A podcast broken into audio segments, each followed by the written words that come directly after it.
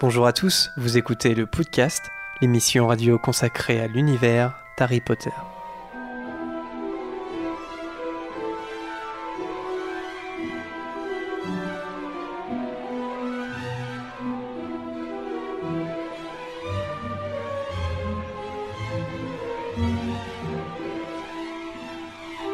Bonjour à tous et bienvenue dans ce 47e épisode du podcast. Je suis Jérémy, euh, à votre service comme d'habitude. Euh, et aujourd'hui, euh, l'équipe est, est merveilleusement constituée de Vanessa, Salut à tous. De Margot, Salut. Alors de Lucas, Yo. d'Harold, Salut. De Marianne, Hello. d'Anthony. Bonjour. Et de Prune. Bonjour, bonjour. Alors ça fait longtemps qu'on n'a pas été euh, aussi euh, nombreux, je crois. Euh, D'ailleurs, on, a- on s'est même installé sur le canapé pour l'occasion. Euh, et on est tous ensemble euh, pour ce nouveau podcast et pour parler plus particulièrement de Jacob dans les Animaux Fantastiques. C'est la première fois qu'on proposait euh, un personnage de la nouvelle saga cinématographique en tant que en tant que thème. Ça a plu apparemment parce qu'il y a eu pas mal de participation. Ça a été très serré entre Jacob et Queenie à cinq voix près. Je crois que c'était jamais arrivé non plus. Et c'est Jacob, le non-mage le plus connu hein, de la saga Harry Potter maintenant, qui a remporté. Donc on va parler un petit peu de lui, mais avant ça, il y aura un courrier euh, des auditeurs avec vos messages à vous, comme d'habitude. Une gazette des sorciers avec euh, Vanessa. Et euh, donc après le, thème, il y aura un quiz de Bertie Crochu. Si vous nous connaissez, vous savez à quel point cette étape est euh, essentielle pour le podcast et sujette à débat et euh, polémique. Et je, je regarde Anthony là, évidemment, parce que ça sera, ça va être encore difficile, je le sens aujourd'hui. Non, mais à chaque fois, comme d'habitude, c'est scandaleux, mais c'est. en dehors de ça, tout se passe très bien. Allez, on perd pas de temps et on passe tout de suite au courrier des auditeurs. Voilà Hérole avec le courrier. Je dis qu'on passe tout de suite au courrier des auditeurs, mais en fait j'ai des petits messages avant quand même, euh, à savoir que là, euh, en fait, si vous nous écoutez en podcast ou même vous là qui êtes en direct, c'est l'avant-dernière émission de la saison. Euh, il- la dernière émission aura lieu le samedi 30 juin et ça sera une émission un peu spéciale puisque ça sera un live vidéo comme on a comme on a fait à Grimoire et Chaudron et ça sera en soirée. Ça sera pas à 15h30 ça sera euh, euh, bah je sais pas euh, à, à, je sais pas 20h ou je- voilà dans, dans ces eaux là en tout cas. Euh, et on vous euh, là on vous prépare des petites surprises. Euh, on va utiliser justement la vidéo pour faire des choses qu'on peut pas faire en radio notamment des petits jeux, etc. Euh, enfin, en, restez connectés sur les réseaux sociaux, on va vous, vous tenir au courant là-dessus parce qu'on va aussi vous solliciter, je pense. Et enfin, juste aussi, avant de passer au message, euh, juste pour annoncer, on a un nouveau partenariat avec Play to Magic. Euh, dans notre, si vous avez regardé notre émission ou si vous l'avez écouté euh, en direct de Grimoire et Chaudron, on a reçu Grégoire qui euh, représentait euh, Play to Magic. Et euh, donc c'est un nouveau partenariat, voilà, qui aura lieu un peu dans, dans toutes les émissions normalement, puisque Play to Magic, si vous ne connaissez pas, c'est un tournoi pour les Potterheads sur Internet. Et en fait, il y a plusieurs petites épreuves où, où on peut gagner des points et à la fin, alors il n'y a pas de fin déterminée pour le moment, mais à la fin, il y aura un, un classement avec ceux qui ont le plus de points.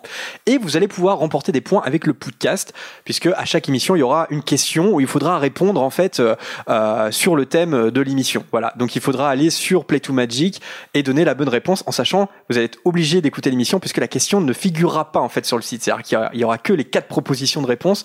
Donc voilà, il va falloir nous écouter pour euh, vraiment savoir. Et je vous donne tout de suite bah, la première question.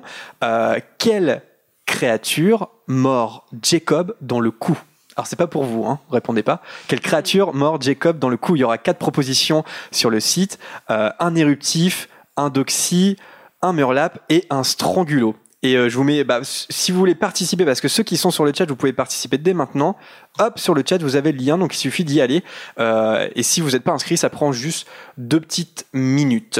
Et enfin, pour terminer avec Play to Magic, comme je disais, on, a rencontré Grégoire, il a participé à, à notre émission à Grimoire et Chaudron à Dijon. Et euh, justement, ils font aussi, quand ils vont sur des événements comme ça, des petites euh, activités pour ceux qui sont sur place pour gagner des petits points. Et là, en fait, euh, sur chaque stand ou presque, il y avait un code. En fait, il fallait rentrer un code avec son téléphone. Et sur notre stand, on avait, on a, voilà, il fallait, il fallait aller sur notre stand, trouver le code et, le rentrer. Et il y a 11 gagnants, voilà, de sur sur ce salon. Et on a accepté pour Grégoire, eh bien, d'annoncer le, le nom des 11 gagnants. Alors, on peut en citer un Chacun? Attends. Alors, les gagnants sont. Attention, alors c'est de, du plus petit au plus grand nombre de points. Donc, on a un top 3 à la fin. Euh, alors, le premier nom, c'est Lilian B. Vas-y, Vanessa. Ensuite, c'est Juliette B. Donc après, on a Marie-Laure euh, G. Euh, donc en quatrième, on a Mélusine WM. C'est ça. Ensuite, nous avons la célèbre euh, Nadia LB. C'est bizarre, c'est mon famille. quand même, hein. Puis Alice P. Et c'est pas Alice d'ailleurs a Pécou. euh, Non mais est-ce est-ce qu'elle a participé ou pas? Il y a Parce des que quand, hein. Il y a quand des j'ai vu. Alice Ouais, P, je me suis dit ça allait être elle. Vas-y Anthony alors le prochain. Après, nous avons l'exceptionnelle Sarah Tsi. Ouais. La suivante est Marie A. Marie A. Alors là on en est où du coup? Alors là du coup c'est le top 3 maintenant. Et donc euh, en troisième place c'est Grégoire P. Pardon. Avec 225 points. Bravo à toi Grégoire. En deuxième, c'est Olivia S avec 230 points. Bravo. Et attention, roulement de tambour. Avec 240 points, c'est Marie T. Bravo Marie pour euh, tous ces 240 points. Bravo à toi. Oui. Euh, et si vous reconnaissez que vous étiez Grimoire à Chaudron, que c'est peut-être votre euh, prénom qu'on a cité, euh, bah, si vous n'avez pas été contacté par Play to Magic, n'hésitez pas à aller vers eux, surtout. Et n'hésitez pas à découvrir euh, ce, ce tournoi qui est très sympathique. Allez, courrier des auditeurs, et on commence, tradition oblige, par une lettre d'Alizé. et oui, parce qu'on l'attend cette lettre. Euh, alors, Alizé, je cite une partie de, de- de ta lettre. Alizé nous dit Je me disais que les nés moldus sont vraiment défavorisés dans leur scolarité, car avec la trace, ils ne peuvent pas s'entraîner à lancer de petits sortilèges, alors que dans les familles de sorciers, ils peuvent, puisque la trace identifie la magie près d'un sorcier mineur, mais n'identifie pas qui l'utilise. Est-ce que vous trouvez ça juste? Vous voyez un peu ce que, ce que raconte Alizé là? C'est vrai, en fait, les, les, les, les, mineurs, enfin, en tout cas les mineurs, ceux qui, les très jeunes qui sont encore à l'école primaire, qui sont pas encore à Poudlard et qui sont dans des familles de sorciers, en fait, ils peuvent pratiquer la magie avant les nés moldus, en fait. Ouais, euh, après, euh, les Némoldus le font aussi, hein, mais ils pratiquent sans s'en rendre compte. Et, euh, même Hermione jette des sorts avant d'entrer à Poudlard. Il y a, il y a une petite tolérance quand même, où autant qu'on les a pas prévenus qu'ils n'ont pas le droit de faire de la magie en dehors de Poudlard, ils, bon, s'ils s'amusent un peu, c'est pas, c'est pas très grave. Mais bon, après, normalement, on se dit que les parents sont censés surveiller leurs enfants pour pas qu'ils fassent de magie non plus. Mm. Mais, euh, Ouais. On voit- On voit que c'est quand même quelque chose de plutôt respecté parce que même Fred et Georges, qui sont quand même le summum de l'indiscipline, euh, même s'ils font des expériences dans leur chambre, au moment où ils ont plus la trace sur eux, ils utilisent leur baguette à tout bout de champ, ce qui énerve leur mère, euh, alors que euh, avant visiblement ils ne le, le faisaient pas. Donc il y a quand même une règle qui semble être plutôt respectée. euh, et puis euh, le fait qu'il la trace, il surveille quand même l'activité magique. Donc je pense que si euh, dans une maison de sorciers, il y a 40 stupéfixes qui sont lancés en 10 minutes, peut-être qu'ils vont recevoir un hibou quand même, ou des trucs comme ça. Quoi. Après, c'est, c'est, enfin, surtout ce que nous Alizé, mais je pense qu'elle a raison, c'est qu'en fait, ils sont quand même favorables, enfin, tu vois, c'est, ils sont dans un contexte favorable, en fait, parce qu'ils peuvent quand même s'entraîner à lancer des sorts, leurs parents peuvent les aider aussi, alors que quand, euh, quand t'es un émoldu, ou, ou si t'es comme Harry, où t'as pas du tout eu une enfance euh, baignée dans la magie, en fait, t'es obligé de, d'apprendre toutes les bases, en fait. C'est-à-dire que il faut, faut même que faut même que t'apprennes euh, c'est quoi la magie en fait alors que euh, bah, les jeunes sorciers ils le savent parce que leurs parents ou un de leurs parents est sorcier enfin oui c'est, vrai que bah, du coup euh, c'est pas c'est pas hyper juste je pense quoi je pense qu'il y a des- juste, mais c'est comme ça, on n'y peut rien.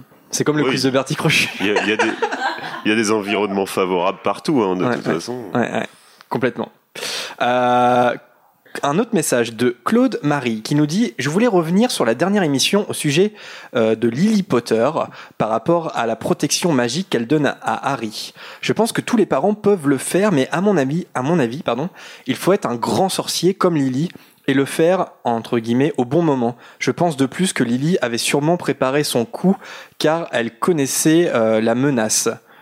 Ouais, vous êtes d'accord avec ça? C'est vrai qu'on on a, on a pas mal débattu euh, là-dessus de savoir pourquoi Lily c'était possible et pourquoi pas d'autres euh, enfants. On s'était posé la question est-ce qu'il y a d'autres survivants comme Harry Euh, Pourquoi ça a marché au- pour Lily Je crois qu'il y a quelqu'un qui répond un peu à cette question dans un autre courrier. euh, Alors, je- ouais, c'est peut-être, mais c'était Claude Marie, mais après, je, sais plus. si j'étais à l'émission, mais en tout cas, je crois que j'étais pas, mais que je les ai écoutés. Moi, une phrase que je, je trouvais assez pertinente, c'est de dire qu'il y avait quand même rarement eu des attaques directement visant un bébé, en fait. C'est-à-dire que des parents qui se devant leurs enfants, euh, certes, mais là, c'est une attaque qui visait quelqu'un d'autre, qui avait finalement été déviée. Et puis, puis j'aime bien parce qu'il y a un côté un petit peu poétique dans cette magie de Rowling qui est pas trop expliquée, de l'ancienne magie, c'est une sorte de sort automatique où tu sais pas trop. euh, euh, finalement, la porte de l'amour au département du mystère est toujours fermée. C'est beau. Et puis, et puis surtout, oui, c'est vrai. et, et puis surtout, là, il y, a la- il y a vraiment la notion de sacrifice, en fait. Elle aurait pu survivre, Lily. Euh, Voldemort avait euh, accédé à la requête de Rogue de ne pas tuer Lily si euh, si elle, si elle laissait euh, si elle laissait Harry mourir. Et donc, il y a vraiment ce sacrifice de, elle a choisi de sacrifier sa propre vie pour sauver son fils. Alors que s'il t'est arrivé déjà dans l'idée de tuer Lily, ça aurait pas, ça aurait pas fait la même chose. Ouais. Ouais, puis il y avait, il y avait aussi l'argument euh, que Lily n'avait pas sa baguette magique, c'est-à-dire qu'elle s'est, voilà, c'est pas, elle, a- elle a pas utilisé la force. C'est, comme, euh, voilà, quand tu te mets quelqu'un pour prendre la balle à sa place, bon bah c'est, c'est un peu la même chose, mais avec la magie. Ce- Cela dit, ça pose la question quand même. Bon, après, il faut pas refaire peut-être toutes les ficelles scénaristiques de son livre, mais finalement, James se serait-il pas sacrifié pour sa femme et son fils?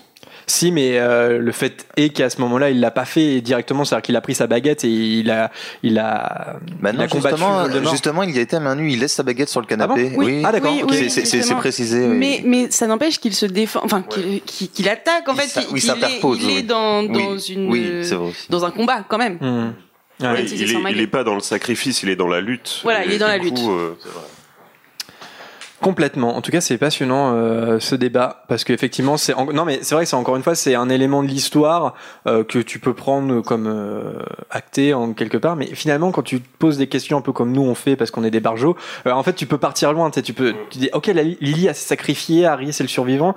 Euh, Qu'est-ce que dans l'univers comment ça peut euh, ça, comment ça peut avoir des conséquences? Ça veut dire que Harry est-ce qu'il est le seul? Vraiment c'est quoi le sacrifice? Quel est le déclencheur de cette magie Voilà c'est c'est Bah, passionnant.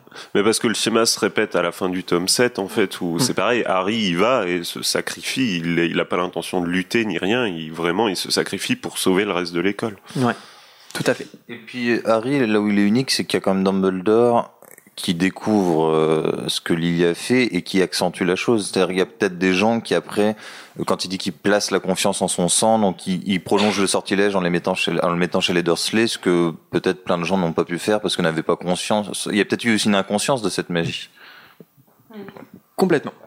Eh bien, on passe au message de, de Romain cette fois, qui nous dit euh, J'avais une question un peu compliquée. Alors, on va essayer. On est, on est un petit peu bête, Romain, mais on va essayer. Une question concernant les retourneurs de temps. Oh là là. Dans le 3, quand Hermione utilise le retourneur de temps, on remarque que tout ce qu'ils font a en fait déjà été fait par eux-mêmes. Euh, mais avant, je m'explique. On remarque déjà les pierres qu'elle lance pour les avertir que Fudge, euh, Dumbledore et le bourreau arrivent. Euh, voilà, arrivent. Pardon, j'ai perdu le fil. Arrive. ta, ta, ta, ta. Après, il dit qu'Hermione se voit de dos.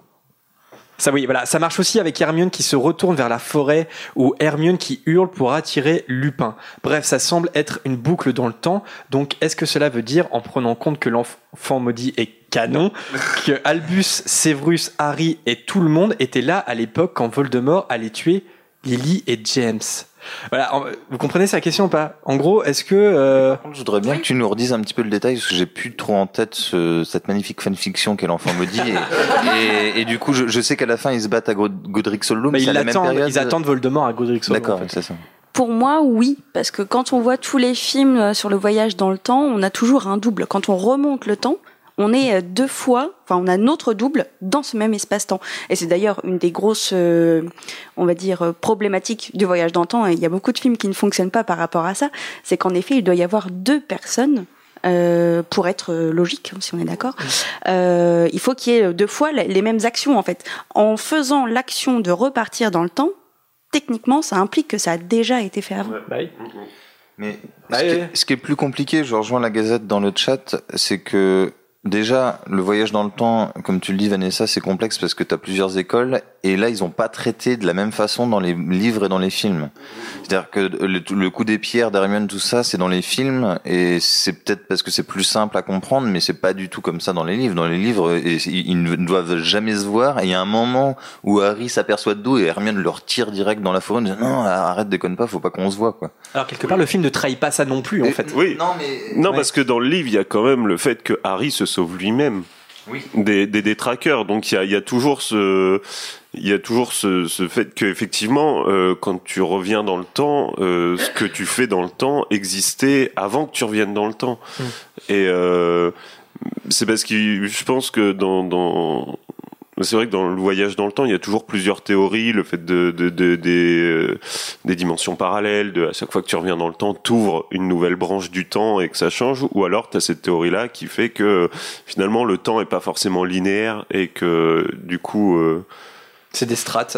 ouais, voilà, si tu reviens, quand tu reviens dans le temps, c'est quelque chose que tu as déjà fait. Même si tu l'as fait dans le futur, tu l'as déjà fait. Donc, euh, Mais c'est ça, c'est les, les, les films ont, ont, ont mis ça en place parce que euh, dans un, dans un film, ça marche du tonnerre, en fait, ce, ce, ce truc-là. Et euh, mais après, l'ambiguïté existe quand même, même dans le film, je trouve, parce que ils l'ont déjà fait, mais ils le font quand même dans le temps présent. Enfin, tu vois, tu peux te foirer, en fait, quand même. Et c'est pour ça que c'est c'est des objets extrêmement dangereux. Parce que s'il n'y avait pas, euh, s'il s'il y avait pas de fuite possible, ce serait des, des objets très inoffensifs, en fait. Alors que pas du tout, c'est des objets extrêmement puissants. Mais du oui, coup, mais là, je- c'est sûr, parce que regarde, par exemple, si euh, Harry Hermione remontent dans le temps, donc ils retournent au moment où Buck est encore vivant, si à la fin de cette journée-là, Non, mais oui, je vois ce que tu veux le dire. Harry et l'Hermione du temps, du coup, passé, décident de ne pas retourner dans le passé. Ça veut dire qu'ils sont, ils ont des doubles qui vont rester dans le même espace-temps, tu vois. Mm. Donc il faut absolument qu'ils aient la même décision de retourner dans le temps. Sinon, là, qu'est-ce que ça devient Enfin, c'est. Oui. De toute façon, dès que tu touches au temps, euh, c'est le bordel complet. Mais ce parle que moi j'ai du mal à comprendre, c'est que j'ai l'impression que dans l'enfant me dit, il y a les deux théories, parce qu'il y a des moments où ils sont dans des mondes parallèles, puisque euh, tout a changé. euh, euh, Hermione et Ron ne sont plus ensemble, et, et d'ailleurs ça arrive deux trois fois avec des. Et donc il y a à la fois les dimensions parallèles et à la fois le temps figé. Il y a un mélange qui est un peu confusant. Je pense que c'est pour ça aussi que l'enfant me dit, je l'aime pas trop, c'est que ça m'a confusé. Confusant. Confusant. Confusant, oui. c'est confusant. C'est le problème des fanfictions, hein, c'est que t'as toujours des, des petits problèmes comme ça de, de scénario. hein. En tout cas, en tout cas, n'hésitez pas à aller voir le, le lien parce que je vois que la Gazette du Sorcier dans le chat en direct vient de vous donner le lien d'un article qu'ils avaient écrit euh, sur le justement le fonctionnement des retourneurs de temps. Donc euh, n'hésitez pas si ça si ça vous intéresse. Oui, mais cet article-là est très confusant. Je l'ai lu. C'est très Je suis confusant. d'accord, merci. Allez, un prochain prochain message. une fraise? Non merci Anthony. Un prochain message de Eloi. Euh, Eloi qui nous dit j'avais deux questions à vous poser concernant les Dursley et surtout Dudley. Tout d'abord, je ne savais plus euh, je, ne- je ne savais plus si J.K. Rowling avait répondu à cette question, mais quelle est la plus grande peur de Dudley quand il voit les détraqueurs dans le tome 5 Un frigo vide. Mais elle, a- elle y a répondu dans, toute la série de questions où elle parle, d'a- parle aussi d'Albert Stoss et des chèvres, où elle, elle révèle l'homosexualité de Dumbledore. Euh, mais ça, c'est quand même encore une fois assez poétique à la Rowling. Elle dit qu'il s'est vu tel qu'il est lui-même. Exactement. Exactement. Qu'il a vu Ouais. toute, toute la méchanceté qu'il pouvait incarner, toute l'horreur euh, de ce qu'il avait pu faire à Harry au, au cours des années. C'est exactement ça. Il s'est retrouvé confusé, alors tu veux dire ça Exactement. lui-même. Euh, C'était dans un chat donné en, en 2007 et qui était organisé par l'éditeur britannique Bloomsbury. Voilà, elle a répondu à plusieurs questions qui, euh, sont, euh, dont les réponses sont référencées dans pas mal de- d'articles euh, sur le wiki notamment. Et effectivement, euh, elle a révélé que sa sa plus grande peur, enfin, c'est c'est pas vraiment une peur, mais disons, il s'est vu lui. C'est ses pires souvenirs du coup. Ouais, ouais, exactement. Et c'est pour ça qu'il y a une petite évolution de Dudley à, partir, à, à partir du 6 et surtout dans le 7 en fait. hein. Euh, ce moment est déterminant en fait dans la construction de Dudley, effectivement. Et la deuxième question euh, de Eloi concerne aussi Dudley, je le cite, hein, ou je la cite, je ne sais plus, dans le tome 6, quand Dumbledore vient rendre visite aux Dursley pour la pour la dernière fois. Quand il reproche aux Dursley de ne pas s'être bien occupé d'Harry, il précise qu'au moins il n'aura pas eu à subir les dommages qu'aurait subi Dudley. Mais de quoi veut-il bien parler? Vous vous souvenez de ce moment?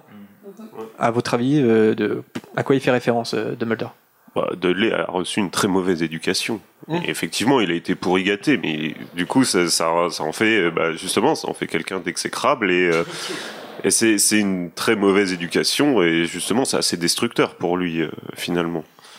Ouais, mon- ouais, moi aussi je vois ça. hein. Je vois le côté Et- pourri gâté, mauvaise éducation. Et puis je pense que Dumbledore, il est vraiment, euh, pas dans le mauvais sens du terme, Anthony, je te vois venir, euh, obsédé par l'amour. Et, du coup, pour lui, Dudley, c'est quelqu'un qui pourrait peut-être être incapable d'aimer à cause de l'éducation qu'il a reçue de ses parents. Et pour lui, ça peut être faux, un, et- ce qui- oui, ce qui est pas vrai, mais ça pourrait être, ça aurait pu. Et je pense que ça, Dumbledore, c'est quelque chose qui l'effraie ou qu'il détesterait que quelqu'un n'ait pas la capacité d'aimer à cause de ce qu'on lui a fait subir, en fait. Ouais. Ou alors, il est juste grossophobe. C'est ce que le chat a dit un peu, mais. Mais euh, ouais, effectivement. il est gros dans le chat. Bah, je, voulais, je voulais rebondir, et je sais plus ce que je voulais dire.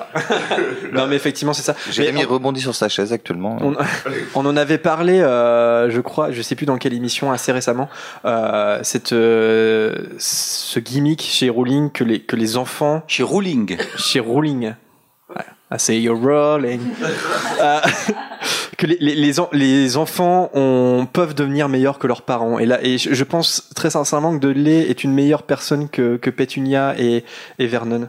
Euh, et, on, et on le voit dans l'enfant maudit, qui est, comme on nous l'a signalé précédemment, canon dans l'univers.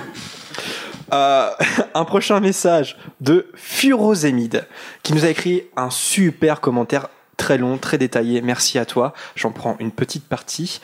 Euh, Furosémide nous dit Voldemort est-il aussi raciste qu'on pourrait le croire ou n'est-il qu'un opportuniste qui a vu dans la haine des Moldus et né Moldus le prétexte idéal pour rallier derrière lui une importante proportion de sorciers et servir ses desseins narcissiques? Oh, faut que tu viennes à l'émission. Il y a trop de mots compliqués. Hein. Ouais, c'est quoi les questions J'ai pas compris. Plus de trois syllabes, moi, je suis perdu. Ouais, non, mais vous, vous avez compris. quoi. Alors, il rajoute. euh, non, ça n'a rien à voir. Euh, est-ce que, est-ce qu'il est réellement raciste ou pas, ou est-ce que euh,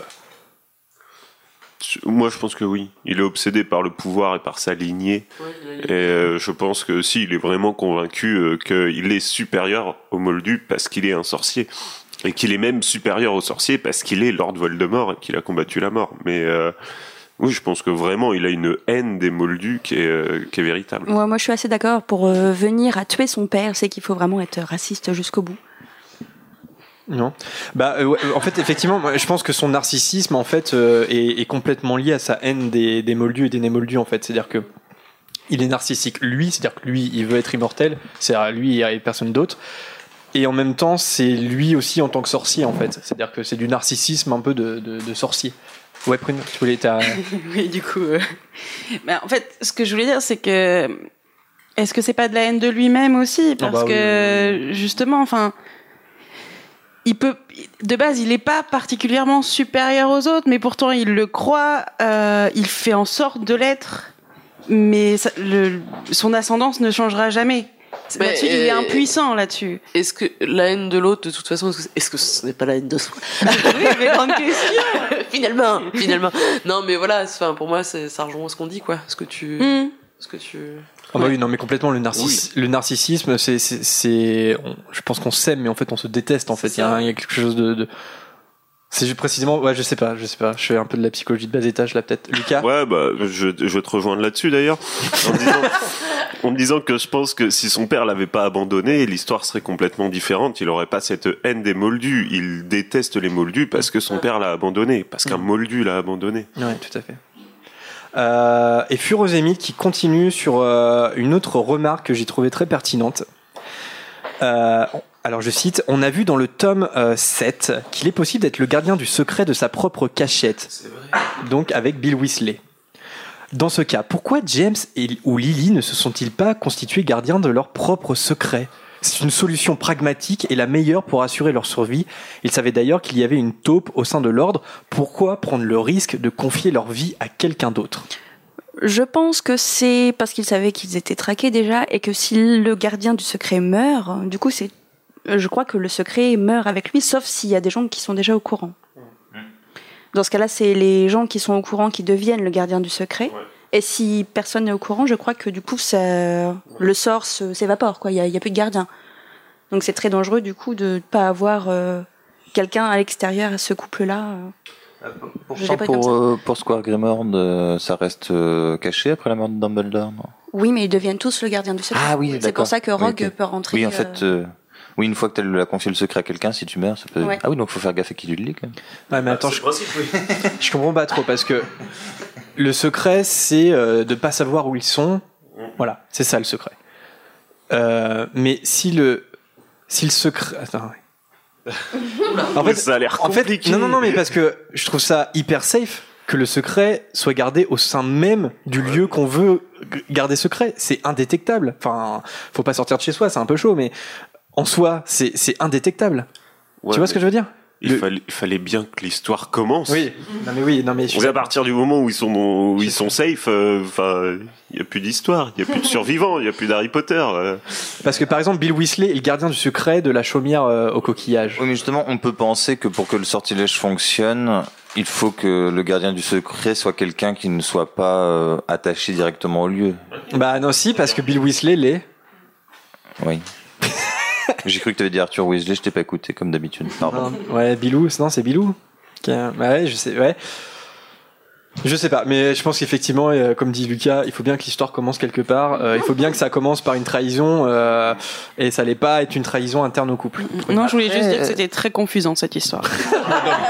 Mais Après, le, le, truc aussi, c'est peut-être que Lily et James avaient vi- visiblement l'habitude de- d'affronter Voldemort et ses sbires. Et s'il y en a un des deux qui se fait capturer, torturer, il peut peut-être facilement lâcher l'information. Alors que si tu caches l'information euh, dans un endroit plus qui paraît plus moins logique, bah finalement t'as du mal à la trouver en fait. je pense qu'ils ont surtout voulu jouer un petit peu au malin. Du côté, ça devait être sérieux, et en fait c'est pas sérieux parce qu'ils se sont dit sérieux, c'est trop évident, on va prendre le petit Peter Pettigrew. Enfin voilà, il y avait une espèce de stratégie un peu. euh, il y avait une stratégie, mais qui était pas bonne. C'est vrai que c'est un peu bizarre de jouer au loto avec sa propre vie, mais C'est un peu ça. Je, je sais pas si c'est vraiment un loto. Pour moi, alors là, on, bingo si tu préfères. Non, mais je reste dans la psychologie de comptoir, mais euh, ils sont pas seuls, Lily et James. C'est un truc d'équipe, c'est un truc de potes, quoi. Il y a leur Donc, euh, ouais, c'est- certes, là, c'est leur vie qui est en jeu, mais ils sont pas tout seuls. Et je pense que ça paraît peut-être évident pour eux à ce moment-là de, de partager ça, en fait. Et rassurant euh, en termes de protection, même si de manière tout à fait euh, pratique, euh, ça l'est pas, en vrai. Bref. Ouais, il y a- il y a- je pense qu'il y a ce côté un petit peu euh, comme les témoins du mariage en fait. Ouais, C'est- c'est à ça que je pensais. de voilà, on a un pote, on a un super pote, on veut lui donner une belle responsabilité. C'est vraiment une preuve d'amitié forte qu'on est en train de faire là. Bon, C'est un super pote, hein, ça c'est clair. Ah bah oui, bah, Faut pas qu'on oublie qu'ils avaient entre 20 et 22 ans aussi, donc euh, peut-être pas non plus euh, très intelligent. très très mature, pardon, ça a fourché. c'est c'est comme ça que t'oses parler de James et Lily Potter, toi? Ils sont pas de génie. Allez, on finit, on finit sur euh, une petite question euh, d'Aurore. Une question, je crois que euh, on s'est jamais posée. Euh, c'est pas for- lié directement à Harry Potter. Elle nous demande est-ce que vous avez déjà lu Robert Galbraith, euh, qui est euh, en fait le nom d'emprunt de Rowling pour ses euh, thrillers policiers? Est-ce que vous avez lu ces livres-là ou pas? Pas du tout. Non, par contre, moi, j'aimerais bien. Qui a été adapté par la BBC en série, en série, euh, série. Voilà, si ça vous dit euh, de, rega- de regarder ça en série. Non, jamais? Non, mais j'aimerais le faire. Après, j'ai pas eu de très bons échos. Mais Ouais. bon, c'est pas. C'est pas mal, franchement, c'est pas mal. Ouais. Il faut pas s'attendre euh, à voir du, du, du Potter là-dedans, très clairement. Mais comme, euh, comme une place à prendre, en fait, c'est le livre qu'elle a, a écrit juste après. C'est un livre, effectivement, que moi, j'aime pas beaucoup. Euh, par contre, en thriller policier, elle s'en sort plutôt pas mal. hein. Enfin, je trouve. Alors après, les. Euh, c'est sur le charisme des personnages, il y a quelque chose. Voilà, je, je pense qu'Harry Potter restera son chef-d'œuvre. Par contre, je sais pas si on en avait parlé à la ou pas. Euh, elle a annoncé assez récemment sur son site internet euh, que son prochain livre, euh, alors elle a fini d'écrire le, le- le dernier volet de Robert Galbraith, euh, mais son prochain livre qui sortira, je- on ne sait pas quand, sera un livre de littérature jeunesse. Voilà, elle l'a annoncé, elle retourne à la littérature jeunesse et a dit que ça fait six ans qu'elle travaille là-dessus. Nous allons voir. Je suis assez excité de cette info personnellement.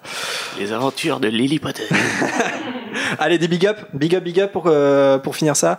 Valentin, euh, big up à toi. Euh, Valentin, il est livreur, il nous écoute très tôt le matin. Vous avez certainement lu son message. Euh, courage, Valentin. Et, Et euh, garde les yeux sur la route. et garde les yeux sur la route. Euh, Julie, euh, qui nous a envoyé un long message qu'on citera sans doute dans, dans la prochaine émission. À Marie euh, qui nous a envoyé hier un message Facebook trop mignon. Euh, T'inquiète pas, euh, on va te répondre très prochainement. Et je l'ai même pas mis parce que c'est tellement récent. On a reçu un courrier de l'AIA. Pareil, ça sera dans euh, certainement la prochaine émission. Si elle est pas trop chargée, dans tous les cas, on te répondra euh, d'une façon ou d'une autre. Et enfin, euh, finir sur les meilleurs, nos tipeurs, Emma, Marcus, Professeur Livingston, Morgan, Alex et Elise. Merci à vous. Merci. Merci. Merci, merci. Allez, on passe tout de suite à la Gazette des Sorciers en partenariat avec le site euh, du même nom sur la- euh, l'actualité potterienne. C'est parti. Bizarre ton journal. Avant-hier, j'aurais juré avoir vu une photo bouger. Ça ne vous arrive donc jamais de lire? Salut et bienvenue à tous pour cette nouvelle édition de la Gazette qui est l'avant-dernière. Euh, Il y a eu plein de choses intéressantes qui sont sorties ces trois dernières semaines. Donc pour certains articles, je ne vais pas vous donner, je ne vais vous donner que le sujet et la date de publication pour que vous puissiez aller chercher après sur le site si ça vous intéresse. Je vous rappelle l'adresse du site, c'est www.gazette-du-6 du-du-6 sorcier.com. Alors c'est pas tiré du 6 euh, dans la faut pas écrire ça. Ben non. Faut appuyer sur la touche 6 quoi. Ah, oui. Enfin. On attaque donc avec une publication du 26 mai qui nous donne les actualités, la actualité, j'ai marqué, des acteurs de la saga. Entre séries, théâtre, films et actions sociales et humanitaires, les acteurs comme Daniel Radcliffe, Emma Watson, Tom Felton, Rupert Grint et d'autres sont bien occupés. C'est un article du 26 mai. Allez donc voir si vous voulez euh, aller voir au cinéma ce qui sort, en série, etc. Je passe tout de suite à une autre publication du 29 mai où la Gazette nous annonce que les studios à Londres se diversifient encore. Après les petits-déj et les dîners au studio, ils organisent maintenant des quiz en soirée. Il faudra former des équipes entre 6 et 12 joueurs et répondre à différentes questions en anglais évidemment pour tenter de gagner des cadeaux qui seront des produits exclusifs du Studio Tour. Évidemment, la place est plus chère, il faut compter 65 livres pour l'entrée, la visite, une bière au beurre, un repas chaud et une boisson, et enfin l'entrée à la soirée. Ces quiz auront lieu uniquement les soirées des 5, 9 et 12 juillet de cette année. Le lien pour réserver vos places est sur l'article. Les filles, vous auriez reculé votre petit voyage à Londres, vous auriez pu y aller. Hein. Marianne et Prune. Est-ce que ces quiz euh, sont faits d'une manière plus juste? Bah, je sais pas, Parce que faudrait que tu y ailles, on Anthony. On n'a pas de bière au beurre, on n'a rien. mais, euh, voilà, mais bon. D'ailleurs, on nous a proposé de, de l'animer, on a refusé. voilà, on a refusé. euh, on est déjà pas mal occupé. On va pas aller non plus dans les C'est une studios. mauvaise expérience de quiz en plus. Ouais. Se faire arracher la tête, euh, très peu pour moi, merci. La suite avec un article du 6 juin qui annonce en exclusivité la sortie du livre audio Le Quidditch à travers les âges, juste après celui des animaux fantastiques, interprété par hmm, Théo Frilet, le doubleur VF de Norbert Dragono. Pardon Qu'est-ce qui se passe Bah, je sais pas, il fait chaud là. Euh, tout d'un coup. Euh, Il y en a qui transpirent en face de moi. Ce nouveau contenu édité par Audible sera disponible le 6 juillet en France. Et coucou Théo On continue avec une publication du 8 juin, qui, 8 juin pardon, qui vous propose de gagner deux places pour une des avant-premières mondiales des crimes de Grindelwald via Lumos, l'association fondée par J.K. Rowling pour venir en aide aux enfants institutionnalisés. J'ai réussi à le dire en entier. Vous pouvez participer au grand tirage au sort. Pour ce faire, il faut faire un don de minimum 10 dollars pour avoir une chance, 20 dollars pour deux chances, etc. Les donateurs pourront gagner de nombreux lots dérivés des animaux fantastiques et donc des fameuses places pour une avant-première mondiale, soit à Paris, soit à Londres ou New York. Le vo- C'est trop bien, Paris, attends, quoi. Attends, attends. Le voyage, l'hôtel et la rencontre avec les acteurs sont comprises dans le lot. Donc, ils vous payent le voyage, l'hôtel, la place évidemment pour aller voir le film et la rencontre avec les acteurs. Rien que ça. Il y a aussi des contreparties que vous pouvez acquérir en faisant des dons à partir de 50 dollars. Allez sur l'article du 8 juin de la Gazette pour avoir le lien de Lumos. Vous avez jusqu'au 6 juillet pour faire votre don. C'est moi, moi, je trouve ça super comme idée. Oui, et c'est une levée de fonds qui permet ce, enfin pour Lumos du coup, qui permet euh, de, de gagner tout ça. Je trouve ça génial de de pouvoir donner l'opportunité aux gens et de faire des dons et en même temps de pouvoir gagner des contreparties et, euh, et des chances pour, pour avoir ces, ces fameuses places. Par contre, la question que je me pose, c'est est-ce que tu tu choisis là où tu veux aller? Oui. Oui, tu oui. choisis Ah oui, tu la choisis. ville. D'accord, Oui, ok. oui. Donc on peut aller À Londres? Oui, oui. New York? Et ils te payent, enfin, si t'es en France, ils te payent le voyage à New York. Oui. Bah, je pense, ouais. Ils Oui, vont oui. pas te dire, ouais, non, bah, Non, non, Londres. c'est juste euh, la place. Enfin, tu- c'est. Non, non, ils payent tout. Le il, y a, voyage. il y a juste les, les gens qui sont en Suisse et je ne sais plus quel pays qui ne peuvent pas participer. Ouais, ouais, le trajet, compris. C'est c'est le deal, en fait. Mais, enfin, moi, c'est- typiquement, c'est le genre de truc auquel j'ai envie de participer et je pense que je vais le faire. ouais. Et non, mais tu peux choisir parce que du coup, je me- j'ai fait moi. Tu l'as fait, Marine Et, ouais. euh, et du coup, bah, tu donnes avant ton adresse, tout ça. Et tu as le choix ouais, les- de- des trois villes. Ils ne t'imposent pas. euh, Et c'est tout à fait possible de participer pour les trois euh, tirages au sort. Il faut faire trois dons différents. Mais c'est super bien de, de faire rentrer l'humos là-dedans, qui Ouais. effectivement, alors euh, euh, sur les livres euh, du Quidditch à travers les âges et Animaux fantastiques, quand, quand on les achète, il y a, il y a- il y a cet aspect-là, on reverse de, on reverse de l'argent, mais il n'y a pas beaucoup de partenariats de ce type-là. et J'ai pas d'autres euh, exemples en tête. Je trouve ça très très bien. Moi, j'en ai Si, un. moi j'en ai d'autres aussi. ouais. Il y a des groupes de musique euh, Ouais. qui le font régulièrement. Où tu, Ouais, pareil, on t'offre le concert, le voyage, euh, le backstage, tout ça. Ce genre de truc en faisant un don à une association. Oui, de... non mais ça existe, mais dans, dans, dans Harry Potter. Ah d'accord, dans Ah Harry oui, dans Potter, Harry ouais. Potter, oui, non. Mm. Après, c'est pas mal en plus parce que les contreparties, je crois que c'est à partir de 50 dollars. Donc en plus, ça donne 5 chances pour gagner et euh, vous avez des premières contreparties. Et si tu euh, donnes un million de dollars, est-ce que tu as un, un million de chances bah là, Et si autant tu aller donnes un million de toi-même dollars et que tu ne gagnes pas hein. finalement Je, je pense que si tu donnes un million de dollars, J.K. Rowling vient elle-même t'emmener à New York en te tenant par la main. Voilà. D'ailleurs, en, en- en parlant de l'avenue de J.K. Rowling, euh, je vous conseille d'écouter très sérieusement l'émission du 30 euh, juin. Petite surprise. C'est cela. Fallait pas le dire, Anthony. Là, du coup, on va se retrouver avec 100 000 auditeurs, on va rien comprendre. On termine avec une mention au passage, un article du 9 juin qui rassemble les hypothèses émises par les fans très observateurs de ce que nous pourrons trouver dans les crimes de Grindelwald. Si cela vous intéresse, pas mal de pistes sont données sur l'évolution des personnages, qui pour ma part me semblent tout à fait plausibles. Je ne spoilerai pas. Ne quittez pas l'antenne. Ce sont on que va des pas théories, hein, de toute façon. hein, voilà. Euh, on va pas en parler, on va pas en parler. Euh, tout va bien se passer. Euh, coucou Lina. Cet article soulève aussi des questions très intéressantes sans y apporter plus des réponses, mais elle rassemble les idées qu'avaient eu les fans à la sortie de la bande-annonce. Bref, si vous voulez quelques pistes, mais aussi réfléchir à de nouvelles interrogations, allez lire l'article du 9 juin intitulé Que pourrions-nous voir dans les animaux fantastiques, les crimes de Grindelwald? Et voilà, c'est fini. Moi qui ai vu le film, je peux vous le dire tout de suite. T'as vu un premier montage un peu. euh, Alors, le- la, la première vision était un peu confusante. Ouais. Ouais, je suis d'accord. Bah moi c'est David, euh, David Yates, qui m'a appelé, et qui me dit tiens ça te, ça te dit de donner un premier avis sur le premier montage? On a on a 15 minutes à couper, je voudrais avoir ton avis. Donc euh, voilà, je suis désolé si j'ai fait des mauvais choix. Bientôt dans le mythocast. Mythocast. Moi, Théo Frélé, c'est mon mec, évidemment. Coucou Théo. Coucou Boris. En tout cas, Coco Max, on va. Pardon. Et les petits chats, on revient là. merci euh, Vanessa pour euh, cette gazette. Euh, c'est une introduction euh, euh, copieuse, quoique digeste, puisqu'elle n'est pas tout à fait terminée. Euh, Rappelez-vous, euh, enfin si vous nous suivez en tout cas sur les réseaux sociaux, puis on l'a on, on l'a cité ce- dans nos podcasts aussi, euh, nous avons pu aller euh, au- à la soirée de lancement du livre audio des animaux fantastiques euh, qui avait lieu le 31 mai à Paris. Euh, quand je dis nous, en fait, il s'agit de Harold et Marianne. Euh, donc euh, voilà, on va en discuter un petit peu. Euh, voilà, vous allez nous raconter comment ça s'est passé. Et avant d'en discuter, eh bien, on vous propose un petit extrait du livre audio. C'est parti. Les animaux fantastiques, vie et habitat, est un travail que la passion a inspiré à plus d'un titre. Lorsque je regarde à nouveau ce premier livre, je revis des souvenirs qui sont gravés à chaque page, quoique invisibles au lecteur. Mon espoir le plus cher serait qu'une nouvelle génération de sorcières et de sorciers trouve dans cet ouvrage de nouvelles raisons d'aimer et de protéger ces créatures incroyables avec lesquelles nous partageons le monde de la magie.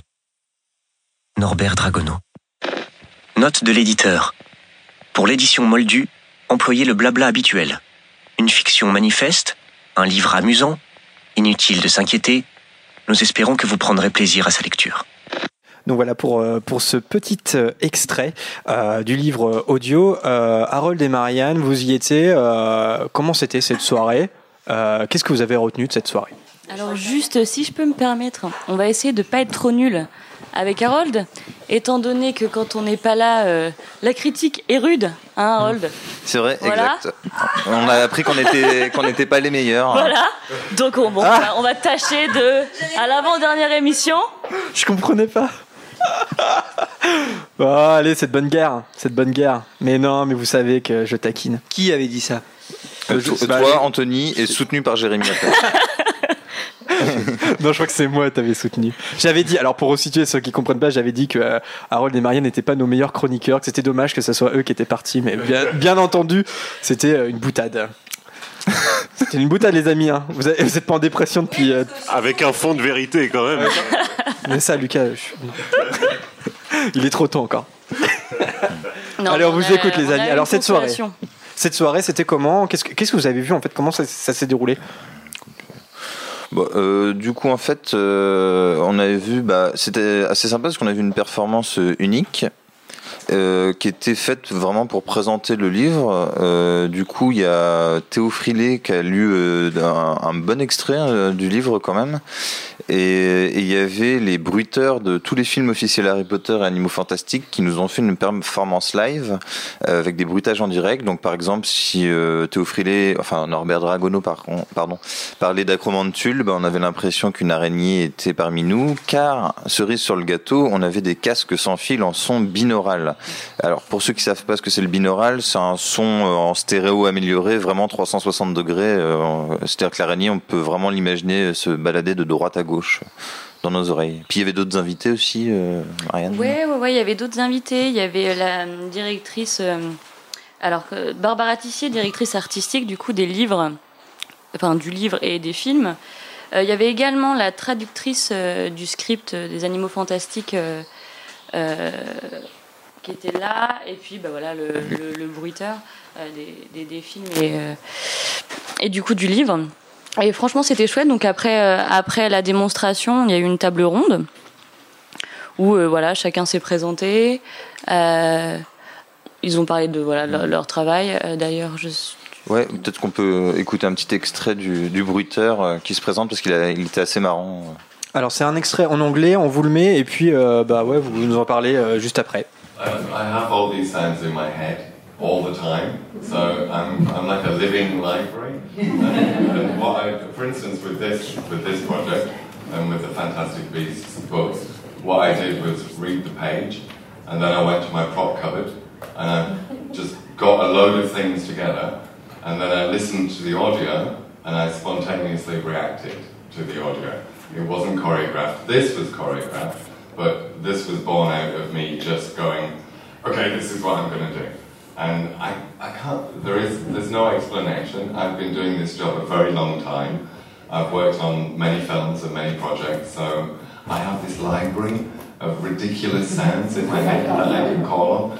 And I've spent many years picking things up and listening to them and saying, oh, that sounds like something else, and then remembering that and, and, and using it in that.